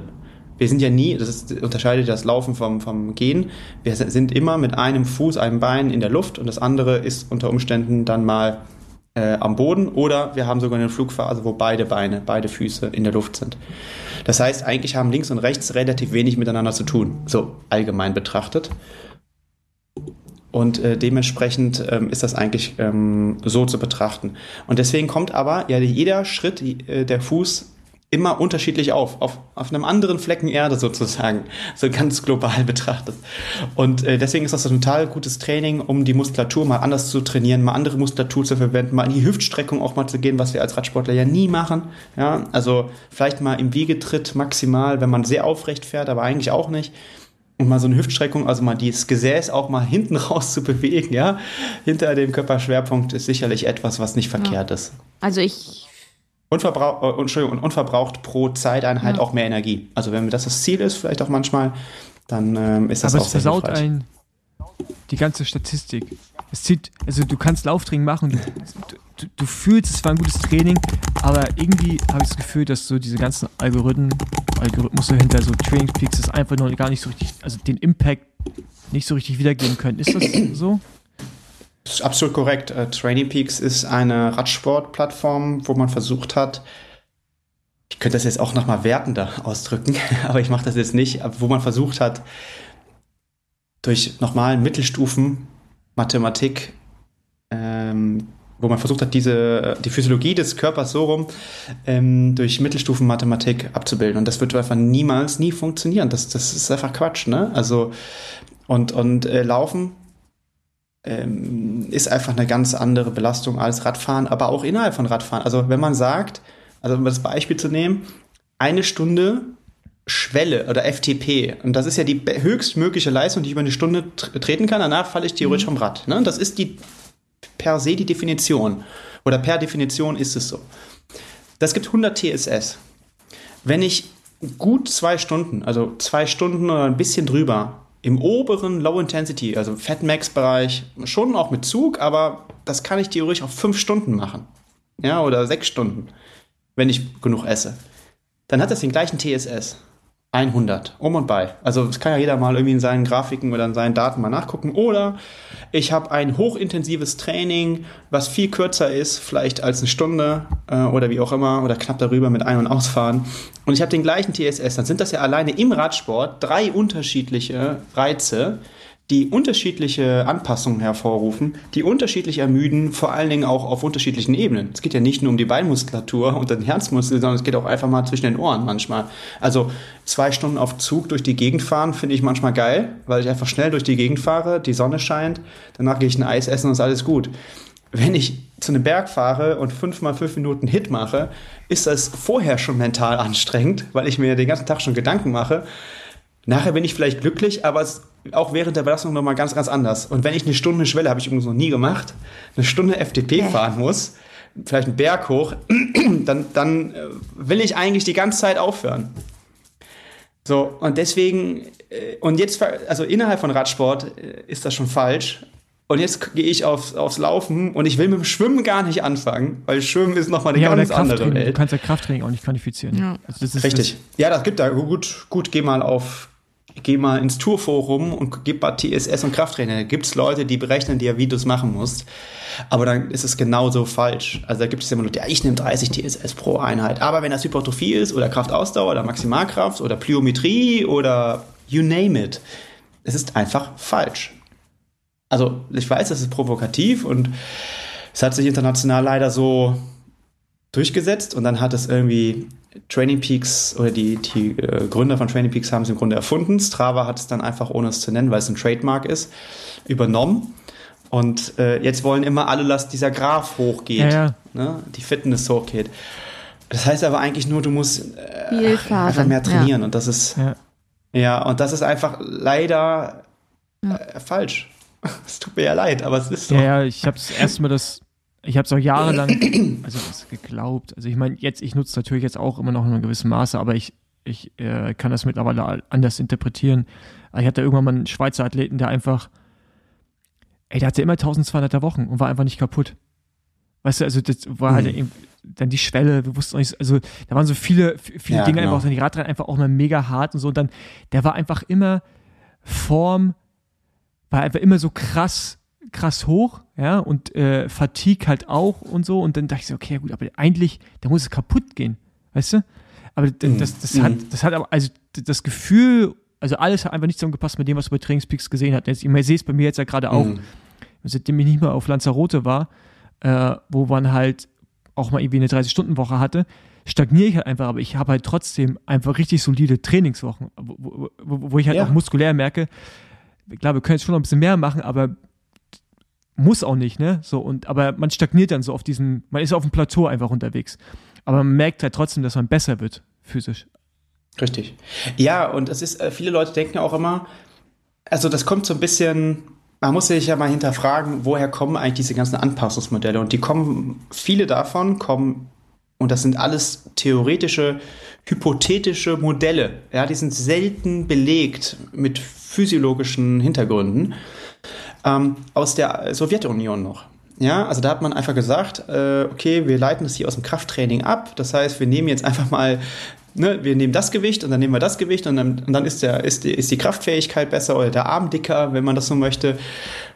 Und da würde man denken, naja gut, wenn ich jetzt nicht ein höheres Gewicht nehme, dann habe ich ein Problem, weil dann habe ich ja keine Anpassung mehr. Und genauso hat, man, genauso hat man das dann irgendwie auf das Ausdauertraining bezogen. Und da hat man dann auch immer noch mal irgendwie dieses alte Superkomputationsmodell genommen. Und das beruht ja eigentlich nur auf den Glykogenspeichern von Mäusen. Das ist ja mittlerweile hoffentlich auch bekannt, dass es irgendwie so ein Trugschluss ist. Und alles vom Körper abzuleiten auf Glykogenspeichern von Mäusen, die übrigens genauso funktionieren wie von Menschen, also nur mal so, ist einfach komplett verkehrt, weil eine Anpassung äh, beruht ja auf der Proteinbiosynthese und nicht nur auf einem Auffüllen von Speichern und zum Beispiel das neuronale System reagiert nochmal ganz anders, weil wenn wir zum Beispiel wenig geschlafen haben, gestresst haben, dann ist es nicht immer gleich die Anpassung. Und deswegen finde ich das total schade irgendwie, weil es auch zu Verwirrung führt und ich auch immer wieder Kritik bekomme, davon so, ja, aber ich, ich habe meine, meine, mein Chronic Training Low, meine Fitness geht gerade runter, ich werde schlechter. Die Leute glauben das ja. Und ich finde, als, als, als so Trainingsplattform-Entwickler hat man ja auch eigentlich die Verantwortung, die Leute nicht in die Irre zu führen oder zu verunsichern.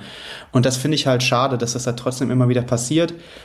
Ich weiß auch, dass Leute das mit, mit einer gewissen Sorgfaltspflicht dann auch mh, gelernt haben, damit umzugehen und sich nicht ganz so verrückt machen. Aber per se sagt mir auch mein Vater, guck mal hier, diese Kurve, die geht ja hoch. So, ah, jetzt war ich zwei Wochen krank, jetzt ist die unten. So, und ich ja, und bist jetzt fit oder nicht fit? Also, was macht das denn mit dir? Erstmal gar nichts. Gut, wenn man zwei Wochen krank war, ist man wahrscheinlich nicht mehr ganz so fit, klar. Aber ähm, es ist nicht so einfach, wie diese Parameter das versuchen darzustellen, um das mal so zu beantworten. Und wenn ich natürlich dann noch eine KI da draufsetze, die daraus versucht, was zu lernen, dann wird es ganz wild. Aber Psychologie spielt eine große Rolle. Ne? Und das, also ich merke es, wo man das weiß, stresst es mich im ersten Moment, ehrlich gesagt, auch, wenn dieses Ding da runtergeht.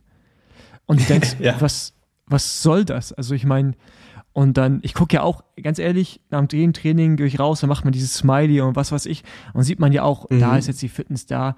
Ja, eigentlich ist es ja wirklich irrelevant, weil man soll ja auch seinem Trainer in ja. dem Fall vertrauen, dass er das Richtige macht. Und man weiß es ja eigentlich auch besser, aber trotzdem in dem Moment, wo man es dann sieht, denkt man, fuck, es müsste eigentlich hochgehen. Aber schön, wenn das hochgeht. Ähm, aber es stagniert so. Und das ist halt dann, aber natürlich auch dieser Leistungsgedanke, ne? also dieses, dass man will einen Fortschritt, man will ja, Fortschritt sehen einfach, ja. Ja, natürlich, die Zahl soll hoch sein, genauso wie die Wochenanzahl hoch sein soll, der Wochenumfang, alles muss immer hoch sein. Ne? Ja, ja, das ist alles im Kopf, das, das ist nicht, nicht ja. relevant ist zum Teil oder in den meisten Fällen ist natürlich auch noch eine andere Sache. Ja, ja ich würde ich würde es nochmal ganz hart formulieren, es spiegelt nicht die physiologische Realität wider. Und damit ist es einfach per se falsch und deswegen braucht man sich eigentlich auch nicht daran äh, ja, zu orientieren. Okay. Okay. Nichts. Also ganz, ganz, ganz kurzer. Okay, okay, ja, das, hm, ja, das macht mich das nachträglich. Sponsorship können wir schon mal rausstreichen. ja, so diese Infragestellung habe ich auch schon bei anderen solchen Apps in letzter Zeit gesehen, aber das ist ein anderes Thema.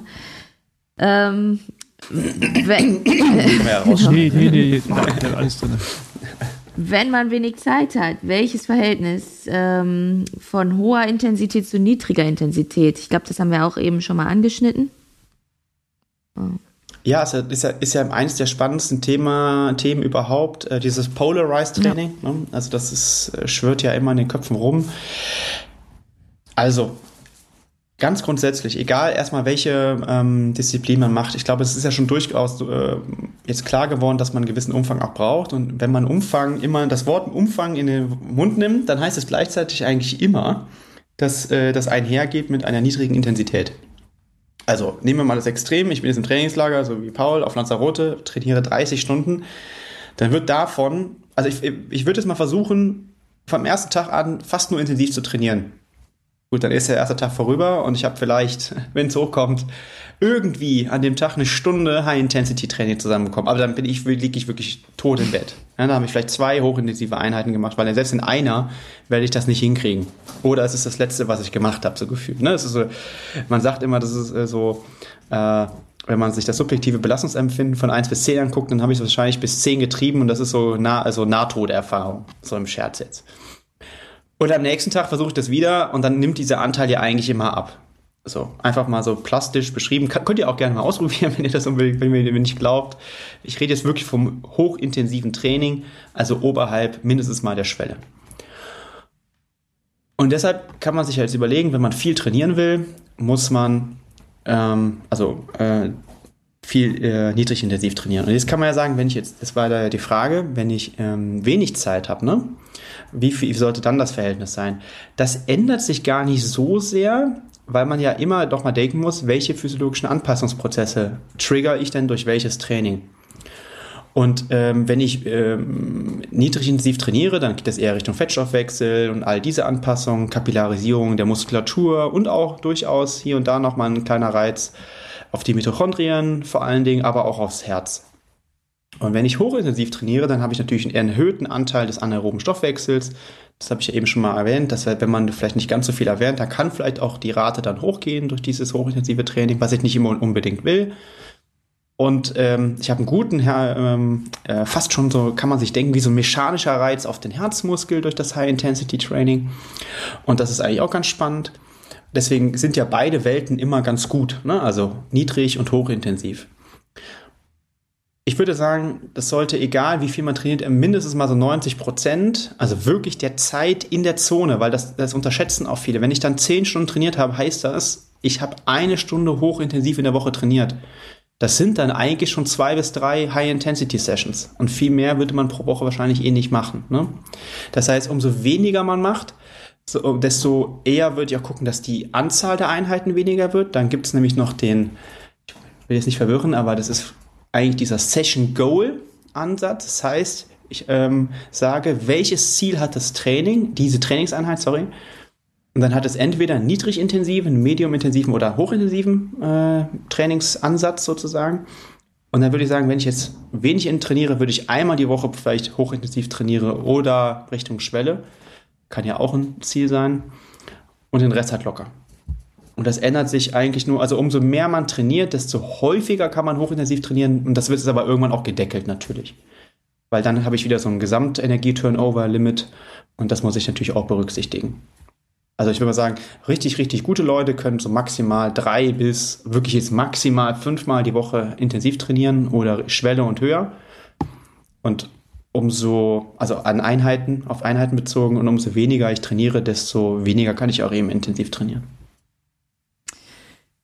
Macht es Sinn, auch sehr lange Rennen oder Events im Training zu simulieren? Also eine Art Trainingsrennen. Ja, also ich sag immer, äh, wer ein Trainingsrennen braucht, der soll ein Rennen fahren. Also du, also jetzt, also, also jetzt, also jetzt sowas als Beispiel Unbound, ja. Ähm, jetzt für uns beide ja. 10 bis 11 Stunden lang. Ja, Quatsch. Ja. Muss man nicht machen. Also das ist, äh, dann soll ich das halt vielleicht mal vorher mal machen oder mich rantasten, aber das muss ich nicht im Training machen. Das ist ja so ein großer Reiz, das darf man nicht unterschätzen, ne, was das mit dem Körper macht. Ähm, also das halte ich für Quatsch. Da kann ich die Physiologie, Physiologie auch so gut vorher schon durch andere Einheiten triggern. Ähm, das muss ich nicht machen. Also meiner Meinung nach. Gibt vielleicht auch Leute, die haben da einen anderen Ansatz.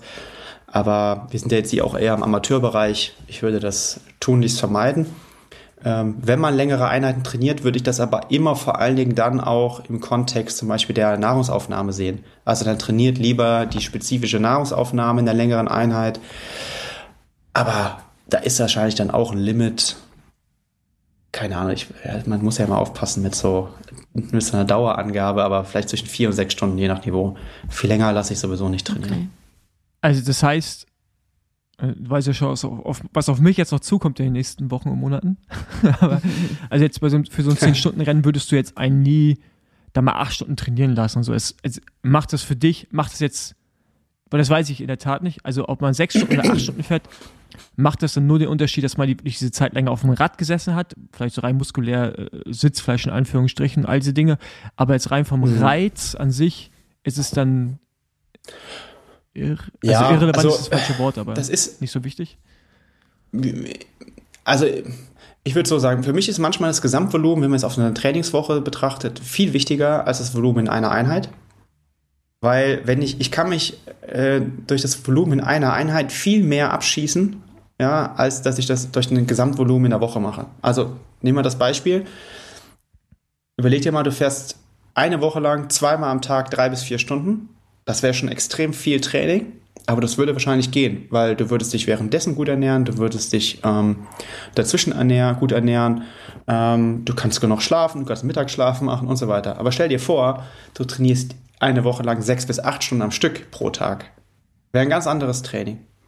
Äh, du würdest viel stärker durch jede Einheit ermüden und hättest wahrscheinlich am Ende der Woche viel mehr Stress in deinem Körper. Und das ist eigentlich nicht spezifisch, weil wir üben ja nicht, oder wir wollen ja eigentlich nicht trainieren, dass du eine Woche lang sechs bis acht Stunden trainierst, äh, fährst, sondern wir wollen ja, dass du es einmal kannst. Und das wollen wir, mit der, wollen wir physiologisch vorbereiten. Wenn du natürlich jetzt sagen würdest, du, ich habe totale Probleme in der Spezifik XY in der letzten Stunde, das will ich unbedingt mal trainieren. Ja, dann ist das eine andere Fragestellung. Aber man kann dem Körper schon genug Trigger geben, ähm, um dann auch diese Länge ähm, gewährleisten zu können im Wettkampf. Also andersrum gesagt, im Triathlon macht original niemand einen Ironman, bevor er einen Ironman macht. Ja, ich, ich finde es ja beim, beim Marathon auch so. Also die Genau, läufst beim ja auch kein Richtig. Marathon finde ich vorher. ein ganz gutes Beispiel eigentlich. Ja. Ja, also in der Weltspitze geht man sogar teilweise bis 40 Kilometer, aber da wird man auch, läuft man auch zum Beispiel langsamer. Also man läuft sogar länger, aber halt eben, weil man langsamer läuft. Also, ähm, oder die Nor Nor Norweger haben jetzt, die dann letztes Jahr auch Platz 1 und 3 auf Hawaii gemacht haben, die sind eine Woche vorher auch 40 Kilometer, ein 4x10 Kilometer gelaufen, also haben zwischendurch nur Laktatproben genommen. Aber das ist die absolute Weltspitze. Die, also das sind die Besten der Besten. Wenn ich das mit einem Amateur machen würde, der, der bräuchte ja wie lange, von, um sich von so einer Einheit zu regenerieren. Und das muss man immer im Kontext sehen. Also was ist Kosten und Nutzen einer Trainingseinheit? So, und was ist eigentlich das Ziel? Ähm, und da ist ja dieses alte, äh, dieser alte Spruch von Lydiard, Arthur Lydiard, einer der erfolgreichsten und bekanntesten Lauftrainer aller Zeiten. Der hat immer gesagt, train, don't strain. Und das ist der Unterschied zwischen zum Beispiel äh, physiologischem Sport, sportlichen Training oder spezifischen Training und Militärtraining. Also wenn ich zum Militär gehe und diese ermüdenden Mammutmärsche mache, dann geht es darum, zu schauen, wie reagieren Leute in maximaler Schlaf, im Schlafdefizit, unter Ermüdung, in, unter enormen Stress mit einem viel zu schweren Rucksack auf dem Rücken. Das will ich da erstmal sehen und dann sie darauf aufmerksam machen, wie sie dann Coping-Strategien, also Lösungsstrategien in solchen Situationen äh, ausüben können. Ja, also das ist eigentlich das Ziel eines solchen, in Anführungszeichen, Trainings. Ich möchte aber eigentlich im Sport ja nicht denjenigen in solche Stresssituationen bringen, sondern ich möchte eigentlich den Körper auf eine solche Stresssituation vorbereiten, indem ich gezielte physiologische Reize setze. Ich glaube, das ist so der große Unterschied. Und das sehen viele Leute, die denken immer so, wenn die Einheit nicht wirklich fordernd war und wenn ich jetzt nicht genau das einmal vorher alles gemacht habe, dann kriege ich es in den Wettkampf nicht hin. Das ist einfach nicht richtig. Ähm, ja, und die letzte Frage, die ist eigentlich ja auch gut im Anschluss daran, weil die Frage ist, wie lange sich der oder wie lange der Körper eigentlich braucht, um sich von einem Ultradistanzrennen zu erholen. Wie Badlands. Ja, also nehmen wir jetzt Wie mal. Badlands, ne? Ist jetzt das Beispiel. Ah, okay. Also, ja, wobei, also ich aber find- ich finde es auch interessant für uns zum Beispiel jetzt mit Anbauend. Wir fahren danach noch äh, Finnland zum Beispiel. Ja, aber, Ähm, aber das, so. das aus der Erfahrung raus ist das, das kann man gar nicht vergleichen mit Badlands oder sowas. Es ist erstmal ist natürlich die Distanz eine andere, die Belastung ist eine andere und anbauend, wenn man jetzt mal die, den, unseren Reisestress wegnimmt, Mhm. geht's relativ schnell. Also du bist eine Woche später, hast du natürlich noch ein bisschen einen im Sack, aber das ist wie nach einem Straßenklassiker, wie du es jetzt auch schon kennst. Wie du bist ja auch Mhm. schon Lüttich gefahren und Amstel. Ja. Das Feeling ist eigentlich mehr oder weniger vergleichbar. Aber Badlands ist schon nochmal, oder jetzt Atlas Mountain Race, selbst noch Ja. ein Drittel der Distanz. Ja. Ist ja eine ganz andere Anforderung. Ne? Nochmal, das ist ja, das geht ja eher Richtung dem, was ich gerade, ich habe das ja auch äh, mit Absicht beschrieben, diesem, diesem äh, militärischen Training. Es geht ja darum, ich meine, ich habe ja die Fotos gesehen, das sieht ja fürchterlich aus. Das ist ja Schlafmangel äh, schlechthin und, und irgendwie durchkommen. Da, das sind ja andere Anforderungen. So, das ist zum Beispiel auch interessant. Also wenn ich zum Beispiel sagen würde, äh, okay, also unser Hauptschwerpunkt ist das Rennen wie Badlands oder weiß ich nicht, so sehr, sehr lange Rennen, wo ich weiß, ich muss irgendwie das Problem des Schlafens lösen. Dann würde ich mich mit dem Thema spezifisch beschäftigen und das müsste man sicherlich auch mal trainieren. Also, wie also erstmal gucken, ja, wie lange kann ich denn jetzt ohne schlafen und wie reagiere ich denn darauf? Aber das ist eine ganz andere Fragestellung. Ne? Also jetzt bei dem Atlas Mountain Race, das war ja jetzt eigentlich zur Vorbereitung, es war ja jetzt nicht der Saisonhöhepunkt, deswegen haben wir das nicht besonders vorbereitet. Aber wenn das, das Hauptziel ist, ein solch extremes, langes Rennen äh, vorzubereiten, dann muss ich auch lernen, durch die Nacht zu fahren und so weiter. Das ist eine ganz andere Fragestellung. Da, da würde ich auch sagen, da ist das wichtiger, also da gewinnt nicht der physiologisch stärkste Athlet oder die Athletin, sondern da gewinnt derjenige oder diejenigen, die am besten mit Schlafmangel mhm. auskommt. Bestimmt. Also klar, man kann jetzt auch nicht eine, eine Wurst physiologisch sein, das ist, das ist mir klar.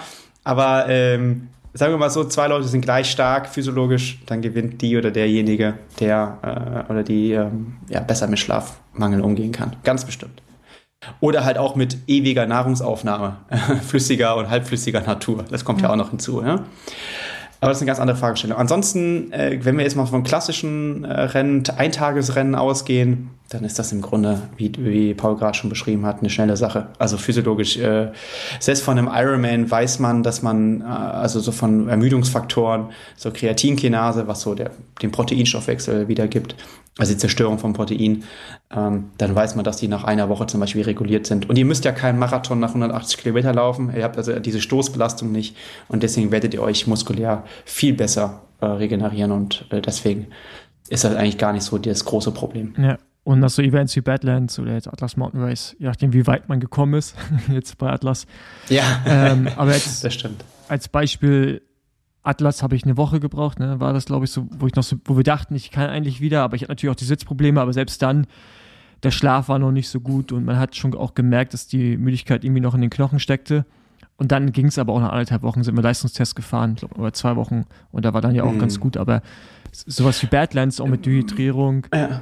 Wo dann ja irgendwie auch so Nervenschädigung hinzukommt und so, das sind dann ja, das ist dann schon nochmal eine andere Sache und da ist ja auch wieder wie lange bist du unterwegs, ne? Also fährst du mehr oder weniger ein ja. Stück durch, weil du nicht schläfst oder machst du zu einem Sechs-Tage-Trip. Ähm, aber da, als ich es damals gemacht habe, habe ich, ich habe 200 Tage gebraucht, ich habe richtig lange gebraucht, bis mein Körper das verkraftet hatte. Gar nicht so muskulär, aber einfach so ganz, ganz körperlich so halt.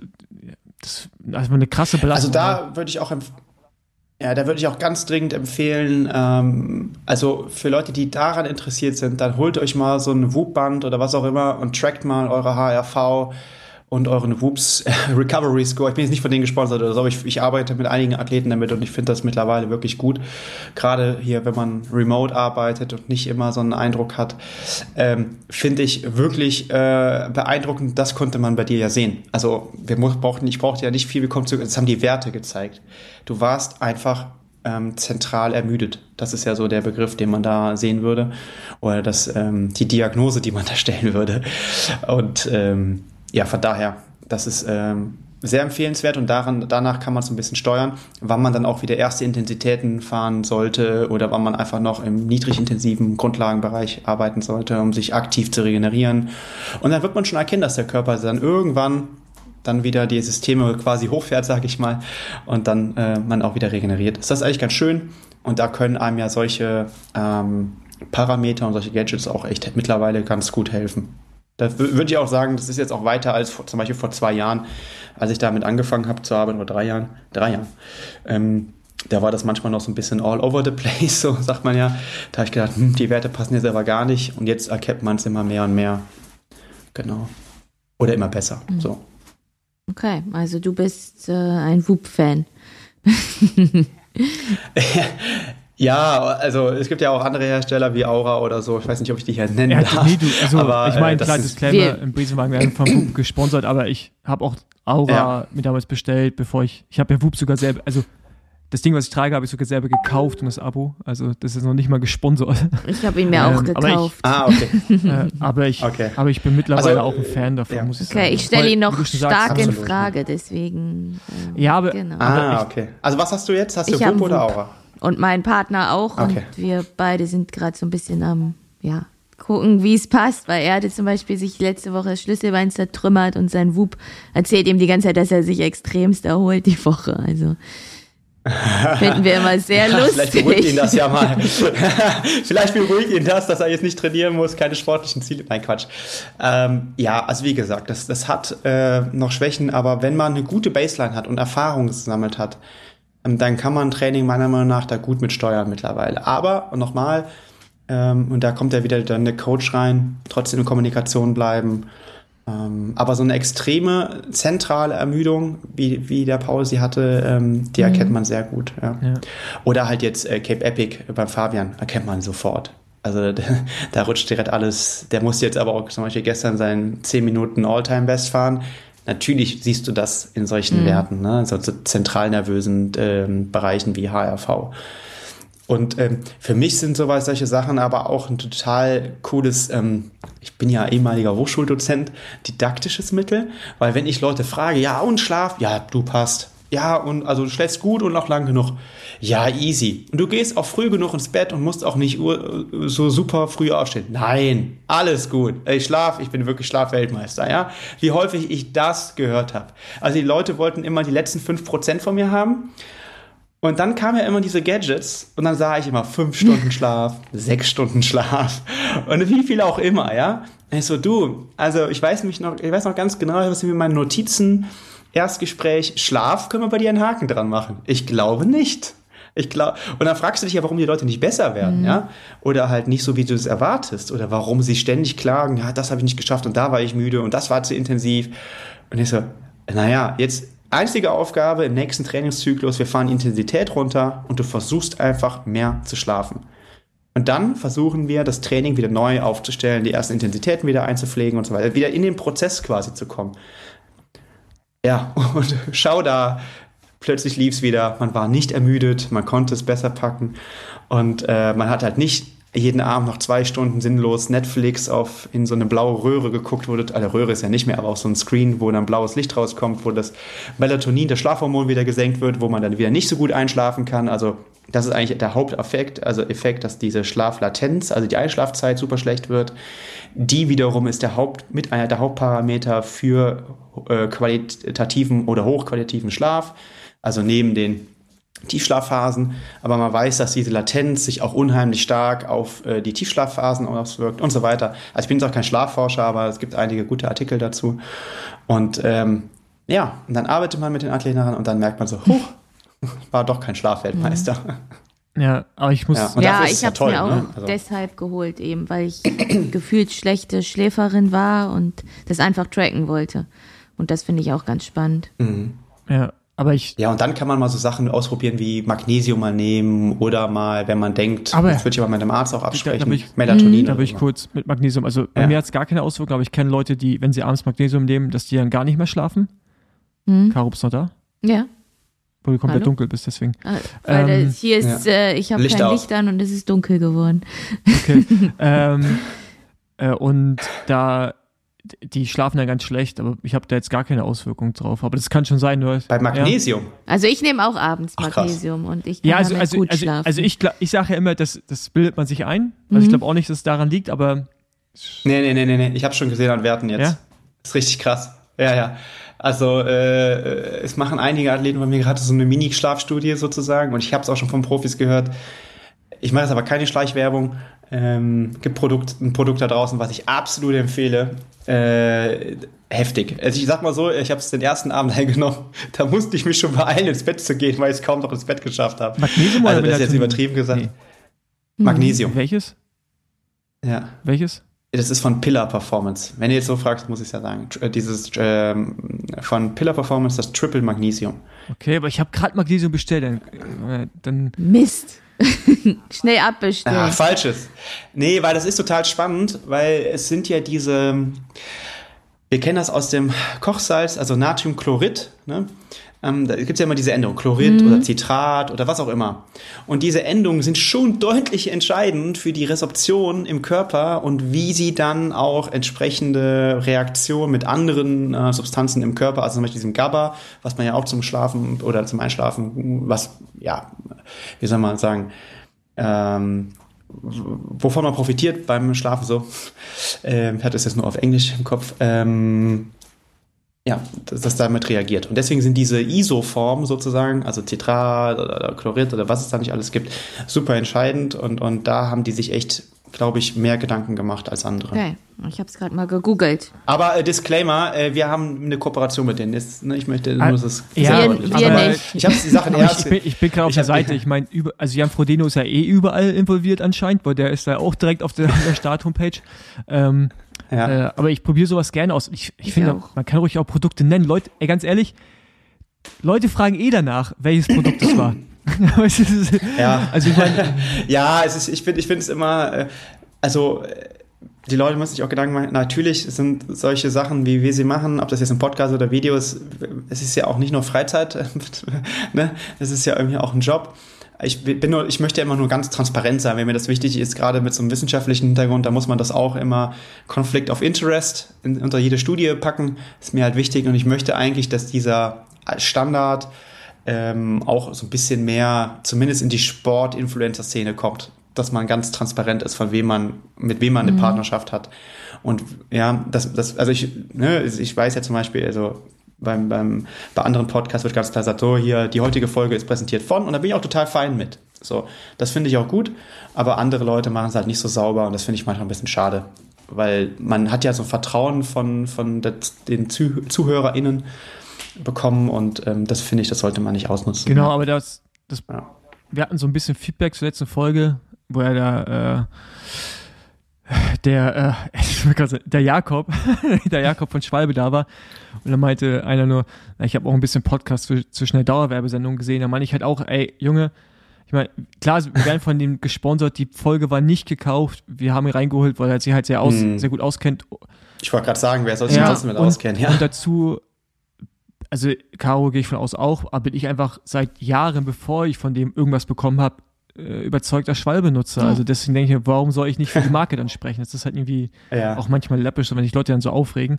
Aber es stimmt schon, man muss es halt deklarieren und einfach sagen, ey, ja. äh, so ist, so ist der, so ist die Sachlage. Und dann ist es halt auch völlig, völlig okay, finde ich. Ja, es gibt jetzt, glaube ich, keinen unabhängigen Reifenexperten im Radsport oder ja, so. aber auch, auch, als, also ist mir jetzt auch, ja, nicht auch als Trainer ja. hat man natürlich, also sagt man jetzt ja nicht, nee, also mein Training braucht ihr euch nicht holen oder ich, weiß ich, nee, fahrt kein OBR, fahrt, fahrt das und das fahrt. Das ist ja, ist ja Quatsch. Also ich meine, man, natürlich steht man hinter den Sachen, die man macht. Oder sollte man zumindest. Sonst, sonst sollte man genau, sie nicht machen. Genau, das ist vielleicht Richtig, und ich glaube, das ist eigentlich die Haupt, die Key Message, ähm, die bei mir auch immer dahinter steckt. Also alle Sachen, die wir machen, die haben wir selber getestet, die habe ich wissenschaftlich geprüft, sozusagen, wenn es eine Datenlage dazu gibt. Und wenn die nicht äh, gut sind oder ich nicht davon überzeugt bin, dann machen wir die auch nicht. Also dann schlagen wir auch ja auch Geld aus, das wir auch gut gebrauchen könnten. Aber ich finde, wenn man das dann einmal macht, dann dann ja, dann ist das irgendwie, ja, dann hat man so, habe ich zumindest in meiner Rolle so ein bisschen den, den, das Vertrauen verloren, glaube ich, und deswegen machen wir das nicht. Ja. Deswegen arbeiten wir mit coolen Brands zusammen, die auch super Produkte haben und ja, und ich, ich sage immer so, wenn der Frodo da an Bord ist, dann ist es nicht so verkehrt. Meistens ist das so, ja. Genau. Ja. ja, ja, genau. Ja, Gut. Spannend. Ja, äh, vielen Dank. Lange Doktor. Folge, ne? Ja. Ja, ich hab's, ich hoffe, ich hab's, ich hoffe, ich hab's, ich habe ein bisschen Klarheit reingebracht und ich habe es nicht komplizierter gemacht, als es sein sollte. Das ist immer so mein Wunsch, wenn ich rausgehe. Ja, aber das müssen die Leute dann ja. Nee, für mich war es hilfreich. Ich, äh, ich werde mit dir gleich nochmal diese Magnesium-Sache hier klären und warum ich noch, warum ich davon noch nichts weiß. ja, okay. okay, sorry. Nein, aber ähm, nee, äh, vielen Dank, dass du da warst und äh, ich meine, wir hören uns eher andauernd. Äh, von daher. Ja. Ja, vielen Dank äh, für die Einladung, auch an dich, Caroline. Hat mich sehr ja, gefreut, dich kennenzulernen. Fall. Und äh, ist mir immer eine Freude, auch in andere Podcasts äh, eingeladen zu werden und da vielleicht ein bisschen Klarheit in Training zu bringen. Ja. Genau, vielen Dank, Caro. Wir sehen uns irgendwann, wenn es mal nicht dunkel ist, weil jetzt gerade dein Bildschirm komplett ja, ihr seht schwarz mich gar einfach. Nicht mehr. wir sehen dich gar nicht mehr. Ähm, genau, aber wir hören uns dann wieder in zwei Wochen, würde ich sagen. Ne? Ja, würde ich auch sagen. Mit, mit irgendeinem Thema. Mal gucken, ja. was diesmal ist. Ja. Also, bis dann. Bis dann. Ciao. Ciao. Ciao, ciao, ciao. ciao.